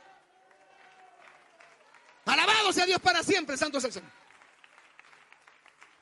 Pastor, por eso que ahora que vengo a la iglesia trato de comportarme bien, estoy aprendiendo a orar, estoy leyendo la Biblia, de repente ayuno, paso hambre, no sé, pero aleluya, no como, no como, asisto al culto, me estoy poniendo una corbatita, me corté el pelo, pastor. Ya nada de droga, heroína, marihuana, cocaína, nada de eso. Boté la pipa. Popeye sin pipa. ¿Cuánto alaban a Dios? Y ocurre que estoy viniendo a la iglesia y me han venido una tras otra. Sí, es que a veces pasa eso, hermano. Se complica la situación. Se levanta el diablo. Se levantan los demonios. Lo permite el Señor. Pero Dios nos va a dar victoria. Porque aunque el enemigo se levantare como río, el Espíritu de Jehová, aleluya, alzará bandera y te dará victoria y nos dará victoria. ¿Cuántos alaban al Señor? Amén. Alabado sea Dios para siempre. ¿Qué hace Moisés? Era obvio, Moisés se fue a orar. Moisés sabía que Jehová lo había llamado. Jehová lo había enviado a conversar con Faraón. Él, el Señor le había dado la orden que extendiera esa vara sobre el río Nilo y lo convirtiera en sangre. Todo eso Moisés sabía que lo había hecho Jehová, no lo había hecho él. La gente veía a Moisés, pero era Jehová detrás de Moisés. ¿Cuántos alaban al Señor? Lo que hacía mi pastor, que mi pastor era muy astuto, en el buen sentido de la palabra. Cuando tenía un problema ministerial, cuando había una dificultad que no sabía cómo resolverle y la cosa se ponía medio difícil, se ponía a orar. Y decía, Señor, yo no quería ser pastor. Tú me metiste en esto, tú me sacáis de esto. Él decía, yo no quería ser pastor. Tú me metiste en esto, tú me sacáis de esto. Él, él oraba así. Eso hizo Moisés. Fue en donde papá. Así que no vaya tanto con el abogado, con el médico, el cajero automático, vaya donde papá.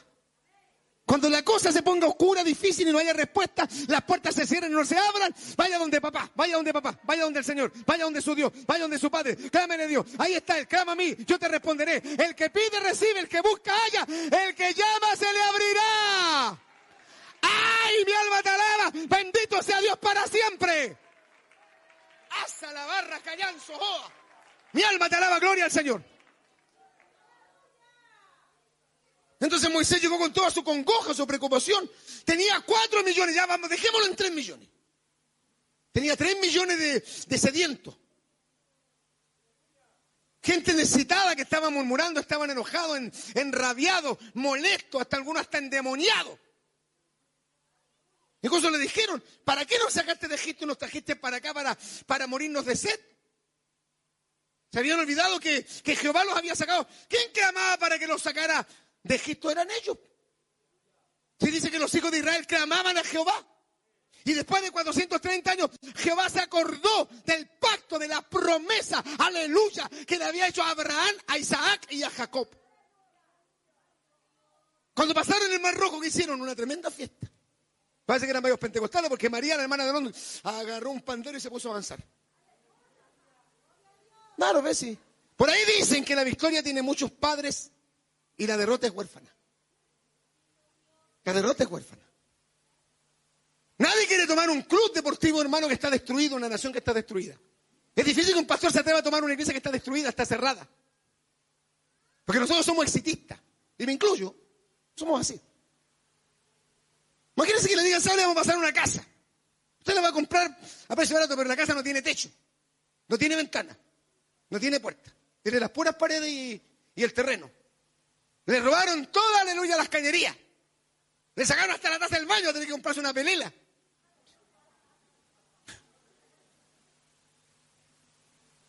Bendito sea el Señor. Entonces, claro, la gente, nosotros somos exitistas. Nuestros hijos quieren que les demos todo. Ellos gozan de una comodidad, de una estabilidad, de una bendición que nosotros no la experimentamos. ¿Usted cree que un joven del, y no, no es que lo esté menospreciando, ¿usted cree que un joven del coro, de estos que tienen 18, 20 años, conoce lo que es un pozo séptico? No lo conocen. ¿Usted cree que ellos el día domingo comen papas con chochoca como, que yo, como yo comía, o papas con chunchule? Uno no sabe lo que es eso. ¿Se acuerdan cuando la mamá nos hacía patas de pollo? Eh, las gallinas metían las patas en el barro toda de onda y las- la, la mamá las cocinaba y después nos comíamos las patas con cebolla. Algunos le chupaban hasta la- las garras, la uña, cuánto alaban al Señor, palmas de alabanza para el Señor, y es cierto. Eso no lo vivieron nuestros hijos. Ellos tienen acceso al internet, al notebook, a la tablet, al celular, a, la, a la televisión a color, al Netflix. Se sientan en un sillón reclinable, agarran el control remoto y buscan la película que quieren. Nosotros no sabíamos lo que es. Te va a reír Marcelo, porque aquí está mi hermano Marcelo. Mi mamá compró un de esos televisores, no sé, era- si era el Westinghouse, el geloso. Televisores grandes, hermano, blanco y negro. Fuimos impactados por simplemente María. En blanco y negro. ¿Sabes? Encendíamos la tele con mi hermano y nos poníamos en una, en una silla a mirar la carta de ajuste. Mirábamos por hora la carta de ajuste. Porque pensábamos que en cualquier momento iba a aparecer un monito, un dibujo animado. Porque éramos muy pobres, nuestra situación era muy precaria. Hoy día, esta generación actual lo tiene todo. ¿Cuánto alaban al Señor? Amén. Y aún así a veces murmuramos contra Dios. Que el Señor nos ayude y tenga misericordia y démosle gracias por cada pan que nos echamos a la boca. ¡Ay, santo es el Señor! Amén, mi alma te alaba. Bendito sea Dios para siempre. Tamaño problema que tenía Moisés. El pueblo estaba ahí murmurando. Quizás en cualquier momento lo podían hasta hinchar. Y Moisés fue donde Jehová. Y se quejó. Porque a veces los pastores delante de Jehová nos quejamos de la oveja. Y dice, ¿qué haré con este pueblo? De aquí a poco me apedrarán. Y Jehová le dijo a Moisés, pon, pasa delante del pueblo. Y curiosamente, mire, Dios no le dice, cálmate, tranquilo. Cuenta hasta 10. Paz del Señor. Ya viene la bonanza, no, lo mandó a la acción. Lo mandó a la acción. Porque problemas concretos necesitan resoluciones concretas. No podemos estar siempre llorando sobre la leche derramada. Hay que tomar acciones. Entonces, ¿qué le dijo el Señor? Ya, ellos quieren agua. Moisés está dando la orden a su siervo. No era la primera vez que lo hacía. No era primera vez que lo sacaban de un problema, no era primera vez que Dios usaba a Moisés de manera extraordinaria, pero el que lo hacía, el que tenía la potestad, el poder, era Jehová de los ejércitos, toda la honra y la gloria es para él. ¿Cuántos alaban al Señor? Amén. Bríndele palmas de alabanzas al Señor.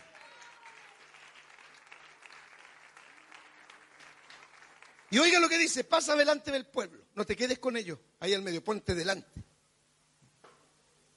Escuche eso. El líder tiene que ir delante. El líder tiene que ir delante. Los líderes son los primeros que tienen que estar en el culto. Son los primeros que tienen que ofrendar, tienen que diezmar, tienen que estar en el punto de prédica. No dijo ninguna de los líderes amén, pero gloria a Dios para siempre más. Pasa adelante. Pasa delante de ellos.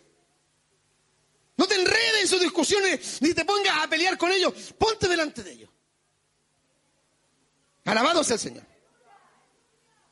Y dijo, toma también en tu mano tu vara con que golpeaste el río, se refiere al río Nilo, y ve, he aquí que yo estaré delante de ti, sobre la peña en Orep, y golpearán la peña. Cuando llegue a Orep, golpea la peña. Y saldrán de ella agua, no es que no puede ser, pero salieron agua. Todos sabemos los que hemos estudiado el de la Biblia, porque Primera de Corintios capítulo 10, versículo 4 dice, y bebían de la roca espiritual que los seguía. Y la roca era Cristo. La roca era Cristo, la peña de Oreb es Cristo, la roca donde sale agua es Cristo. ¿Cuánto alaban al Señor? Amén. Alabados a Dios para siempre. ¿Y qué entendemos, hermano, eh, en el Nuevo Testamento por, por agua? Bueno, la Biblia también representa el agua, pero siempre, en realidad, hermano, cuando hablamos los pentecostales del agua, en el sentido espiritual está representando el Espíritu Santo. ¿Se recuerda cuando el Señor Jesucristo celebró, celebró una de las fiestas judías y en el último gran día, cuando vio que los judíos no sentían satisfacción en su alma, se puso de pie, alzó su voz y dijo, si alguno tiene sed, venga a mí y beba. Y el que cree en mí, como dice la Escritura, de su interior correrán ríos de agua viva. Esto dijo del Espíritu que habían de recibir los que creyesen en Él. Se refería al maravilloso, al divino, al extraordinario, al único Espíritu Santo. ¿Cuánto alaban al Señor? Amén. El elemento vital de, de, la iglesia es el Espíritu Santo. Hay dos cosas en las cuales no podemos vivir sin pan, sin agua. Y espiritualmente no se puede vivir sin palabra y sin el Espíritu Santo. No se puede. En la mañana hablamos de la palabra. Y hay iglesias que tienen buena doctrina, tienen buenos predicadores, tienen buenos maestros. Los pastores han estudiado teología, enseñan bien, pero carecen de algo. No sé si usted en alguna oportunidad ha tenido la, la, opción de ir a una iglesia, digamos, fundamentalista. Yo conocí varias. Templofonito. Cuando usted escucha al predicador y el predicador realmente uno dice, el tipo es teólogo, sabe. No está hablando tontería, no está hablando cualquier cosa. No está hablando sandeces. No es un bufón, es un predicador, predica bien, enseña bien, tiene buena dicción, incluso algunos decían así, gloria a Dios para siempre. Porque le enseñaron a hablar, no pueden decir gloria a Dios, tienen que decir gloria a Dios para siempre. Mis amados hermanos en la fe, aleluya, si es que no les da muchos sueños y no, se cansan, por favor tengan la bondad de ponerse en pie. Hoy la gente dice, oye, habla bien el pastor. Sí, hay pastores que hablan bien, pero seco, vacío, huecos del espíritu. Usted, aleluya, les da un abrazo, los golpea y sale polvo los tipos. Viejos añejos. No tienen unción, no conocen el Espíritu Santo. Nunca han derramado una lágrima, jamás han hablado lengua, nunca han danzado en el Espíritu, nunca se han quebrantado, jamás han pasado al altar porque ellos no pueden pasar al altar y que son teólogos. No, cuando el Señor nos toca, si tenemos que pasar al altar, pasaremos al altar. Que llorar, lloramos. Y si hay que adorar, adoramos. Y si hay que hablar en lengua, hablaremos en lengua. Y si hay que, que danzar, danzaremos. ¿Cuánto alaban al Señor? Amén. Porque el poder de Dios es el elemento vital para la iglesia. ¡Ay, santo! Acarracayanzo. Bendito sea Dios para siempre. Yo doy gloria a Dios. Alabo al Señor porque me convertí. Y me formé en una iglesia pentecostal. Como dos o tres veces porque yo buscaba iglesia en Santiago Centro. Fui a una iglesia que está por aquí, por San Isidro, a una iglesia presbiteriana. Menos mal que la encontré cerrada. Después busqué una iglesia, una bautista. Menos mal que la encontré cerrada. Hasta que llegué a una iglesia pentecostal. Con todos sus, sus defectos. Y después, al año, me fui para allá, para la granja, que hoy día es la Pintana, y conocí una iglesia pentecostal donde la gente adoraba a Dios en espíritu y verdad. Ahí vi, conocí, aleluya, y percibí lo que era el poder de Dios en acción. Vi gente danzando en el espíritu y hablando lenguajes raros. Vi gente, aleluya, hermano, eh, imponiendo manos, vi sanidades, vi milagros. Fui bautizado con Espíritu Santo. Y yo sé que el Espíritu Santo es el elemento vital. ¿Cuántos alaban al Señor? Amén. Gloria a Dios para siempre. ¿Cuántos alaban al Señor? ¿De dónde salió el agua? De la peña. ¿Quién es la peña? Cristo Jesús.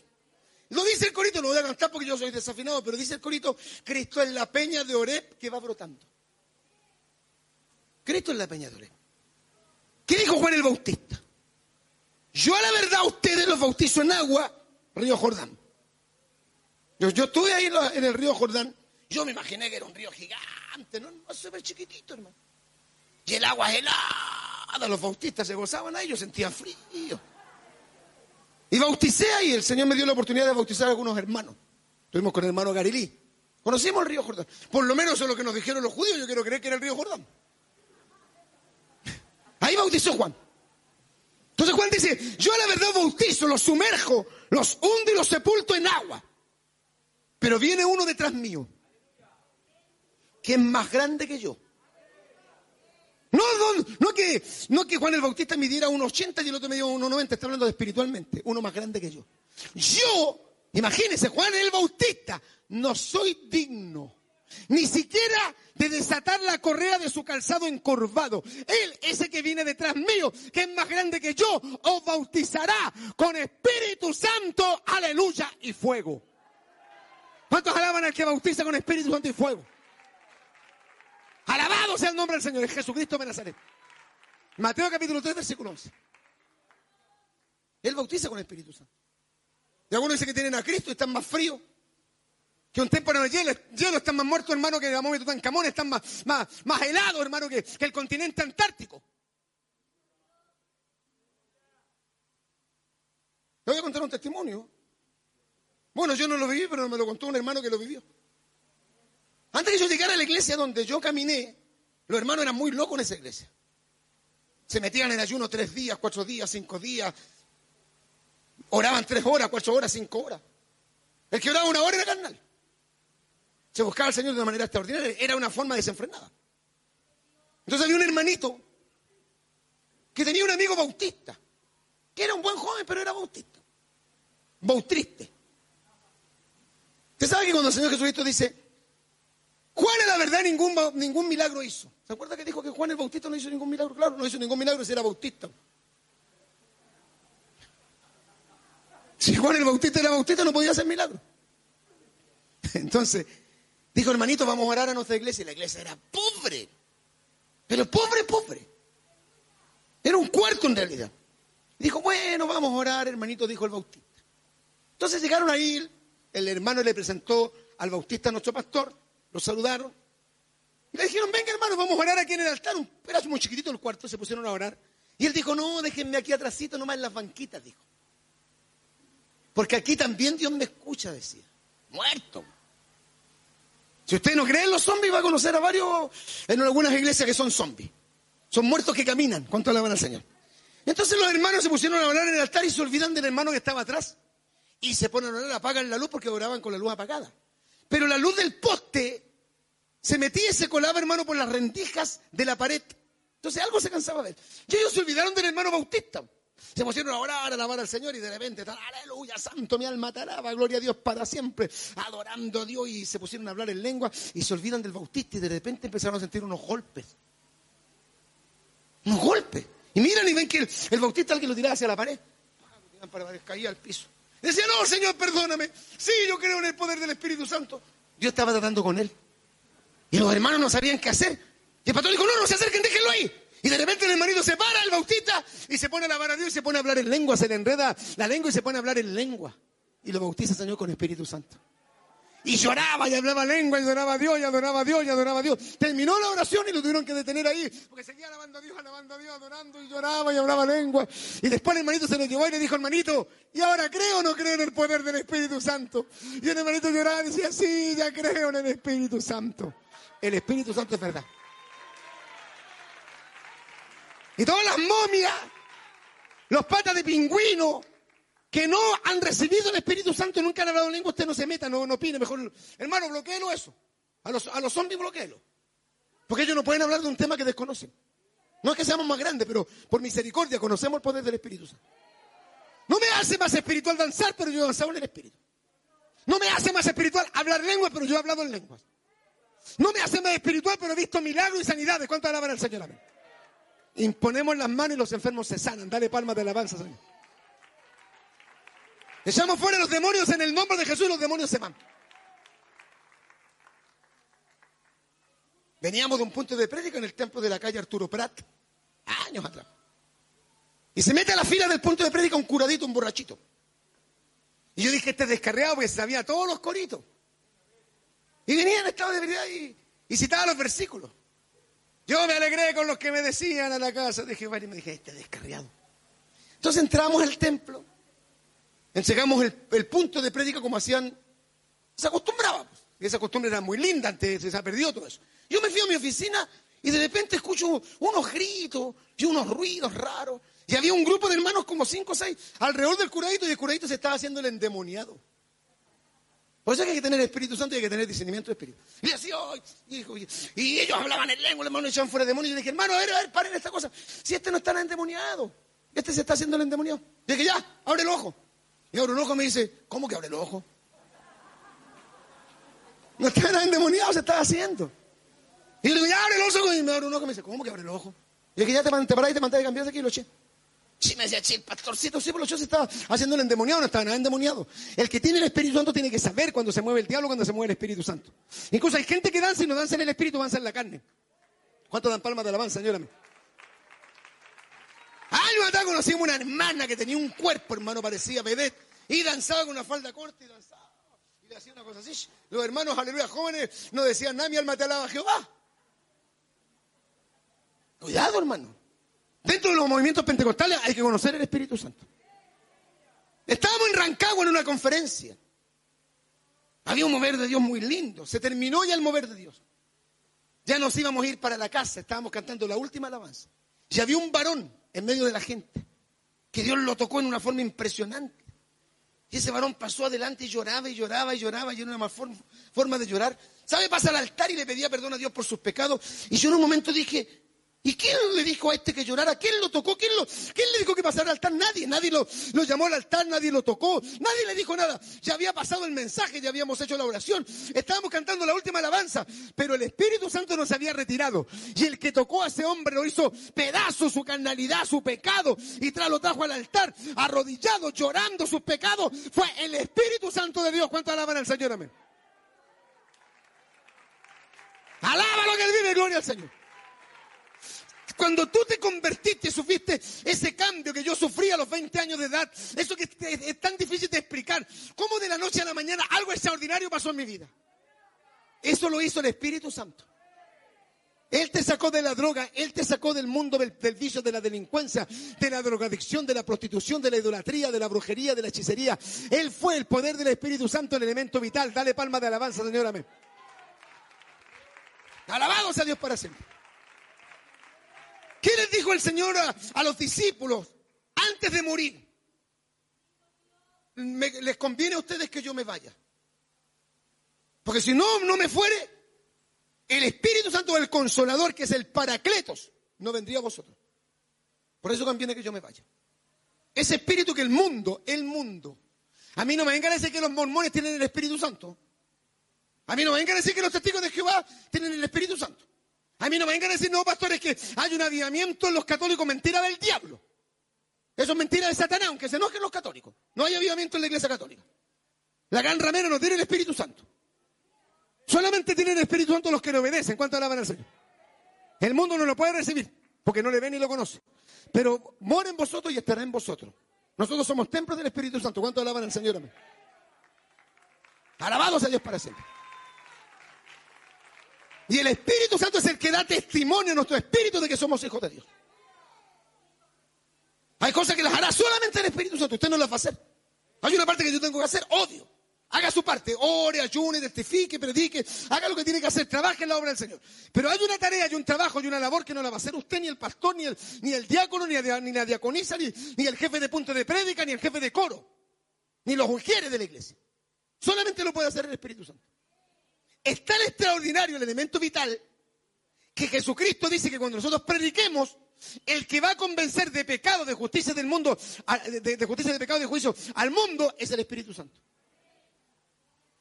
Jimmy Swagger dijo en una oportunidad, puede que su iglesia sea muy, muy linda, muy grande, tenga, aleluya, de cristal las puertas. Pero si no tiene el Espíritu Santo, no le doy un centavo por ella. El Espíritu Santo es lo más vital que puede haber. Jesucristo vino a bautizar con Espíritu Santo y fuego. Cuando a mí Dios me bautizó, hermano, fue extraordinario. Yo estaba orando en la casa del hermano Javier Núñez con Marcelo, que está aquí. Este ha sido fiel. ¿eh? Ha durado este. Estaba orando la, la hermana María Toledo, que era la novia de Javier Núñez, después se casaron, formaron una familia. Estaba orando Marcelo y yo. Y en un momento yo empiezo a alabar al Señor y, como se me comenzó a trabar la lengua, dije, "Uy, como que no puedo hablar bien en español. ¿eh?". Y yo como, como tomé en el mundo, bebí, me acordé que en el mundo, ¿te acordás cuando te drogás que te quedaba la lengua? Me pasó algo raro, ¿no? Y luego la gente dice, oh, algunos evangélicos de esos muertos, oh, lo que está contando el pastor. Y es que eso no sabe, pero usted lo sabe. Y sabe que trataba de hablar y no podía hablar bien en español, entonces Javier captó, se me acerca al oído y me dijo, habla eso que viene a tu mente. Y la hermana María Toledo me, pone las manos encima, se me soltó la lengua y me puso a hablar un lenguaje raro. ¿Sabe que hablaba lenguas y lenguas y lenguas? Y era como, como niño con juguete nuevo y hablaba lenguas, lenguas y fue lindo. Después me paré, Javier me abrazó, me dijo el Señor te dio un ministerio, porque aparte de eso, el Señor me habló por la hermana de un ministerio. Tuve una visión que ha sido la única visión que he tenido en mi vida. Vi al hermano G. Ávila predicando en el Parque O'Higgins. Y supe que iba a ser evangelista. Tenía 21 años de edad. Y al otro día, como a las 5 de la mañana, desperté. O me despertaron. Y dije, oh, de veras que anoche fui bautizado con Espíritu Santo, me voy a ir a hablar en lengua, dije. Igual que un niño chico, me puse a orar, llevaba como dos o tres minutos orando y empecé, a- ay, empecé a hablar en lengua. Y, y sabes, esas lenguas para, para los muertos teólogos que no saben, nacen de aquí de las entrañas, no nacen de la mente, nacen de las entrañas. Tú las hablas, pero el impulso lo da el Espíritu Santo. Y viene una cosa rara, extraña aquí desde tus entrañas y comienza a hablar un lenguaje que nunca has hablado. Y dice la Biblia que el que habla en lenguas habla misterios con Dios y se edifica a sí mismo. ¿Cuántos alaban al Señor? Amén. Y es la entrada para los dones del Espíritu Santo. Una iglesia sin Espíritu Santo es cualquier cosa menos iglesia. Lo, lo que hacemos, hermano, en Plaza Dama es muy hermoso. El coro es lindo, cantamos himnos de gloria. Vestimos como hijos de Dios porque tenemos que tener una identidad. Las hermanas de acá visten con pudor y modestia. Tenemos una radio propia. Pero si no tuviéramos el Espíritu Santo no pasaría absolutamente nada. Podemos tener muchos pastores, podemos tener muchas iglesias, podemos ser un concilio de renombre. Si no tenemos el Espíritu Santo no somos nada. Usted puede tener auto, puede tener casa. Usted puede decir, pastor, ahora me ha ido bien, formé un negocio. No importa, si no tiene el Espíritu Santo usted no tiene nada. El Espíritu Santo es vital, es esencial. El Espíritu Santo viene y desciende sobre el hombre, llena su corazón, llena su alma. Y lo llena de gozo, de paz, de amor, paciencia, benignidad, mansedumbre, templanza, bondad y fe. Contra tales cosas no hay ley. ¿Cuánto alaban al Señor? Amén. ¡Ay! Mi alma te alaba. Bendito sea Dios para siempre. ¡Ay! Carracalaba, soba, racayanzaba. Y carramaquita bajay. No sé si el hermano Mauricio te recordará a Marcelo, Carlos Patricio, que son un poquito más antiguos, la hermana Paola, que lleva años con nosotros. Cuando tuvimos un evento en el Cariola, habíamos invitado a Jaime Beltrán, el predicador ese, no vino. Tuvo un, no sé, se enfermó y no vino. Y tuvimos que reemplazarlo nosotros. Y hubo un avivamiento y mis hijas fueron bautizadas con Espíritu Santo. Eran niñas. Y las llevaba en la camioneta y la camioneta se movía así. Y las niñas estaban así, adentro. Y después me llamaban por, por refija. Eh, mi pastor, es que mi hija aquí eh, son las 3, 4 de la mañana y habla algo raro y danza y llora. ¿Qué hago, pastor? La llevo al médico, no la lleve nada al médico, hermano, no le lleve nada a la posta, no le dé una pastilla. El Señor la bautizó con Espíritu Santo. Alabe a Dios que su hija está llena del Espíritu Santo. Usted se va a reír, pero son testimonios verídicos. Nosotros terminamos el culto y nos íbamos por la 11 de septiembre porque ahí vivía la pastorita y yo estaba pololeando, estaba de novio con ella. Y un día nos fuimos a ver un avivamiento que había en la iglesia cristiana en la última llamada. Un local chiquitito y los hermanos danzaban. Y había un hermano que danzaba, hermano, pero como que agarraba vuelos desde la puerta hasta el púlpito. Y después se devolvía y, así, así. Y después de nuevo agarraba vuelo. Y en un momento agarró mucho vuelo y salió para afuera del patio. Y quedó danzando en el patio, hermano, agarró mucho vuelo. La gente dice que es locura, yo lo vi. Y había un hermano de la última llamada que contaba esto. Eran seis hermanos.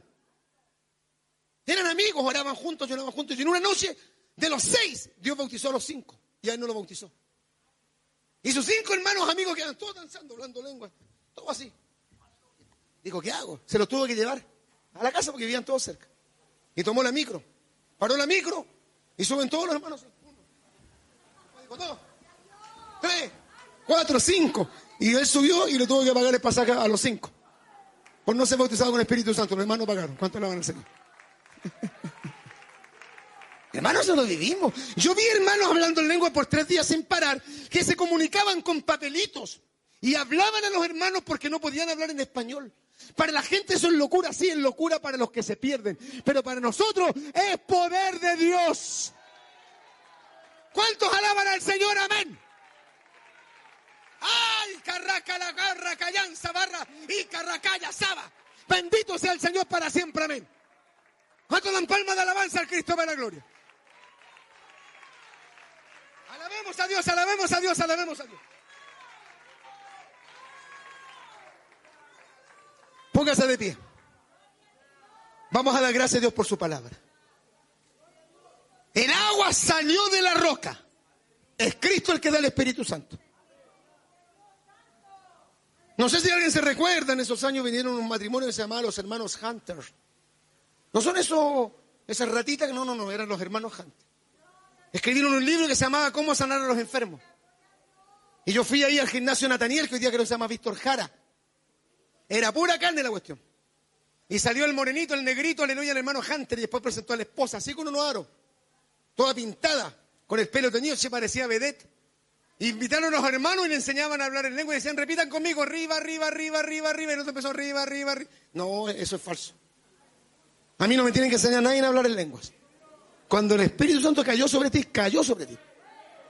Y te tocó, te sacudió, te hizo llorar, te hizo hablar en lengua, soltó tu lengua cuando alaban al Señor. Sentiste ríos de agua viva y eso es, es incomparable, es único, es la experiencia más gloriosa después de la salvación. ¿Cuánto alaban al Señor? Amén. Señor, te damos gracias por tu santa palabra y sentimos el poder del Espíritu Santo.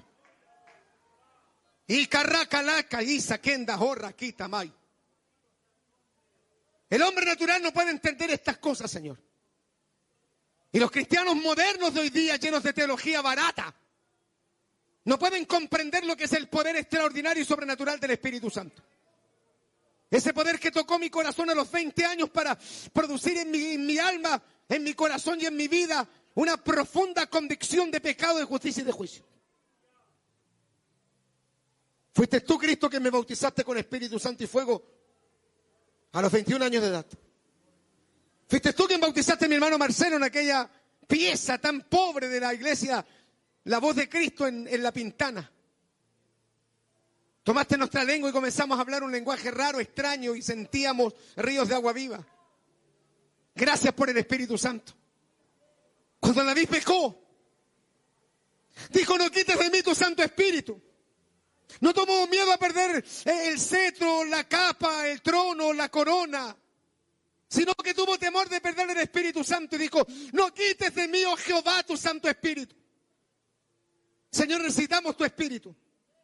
Necesitamos, Señor, beber de esa agua, de ese elemento vital que es tu presencia.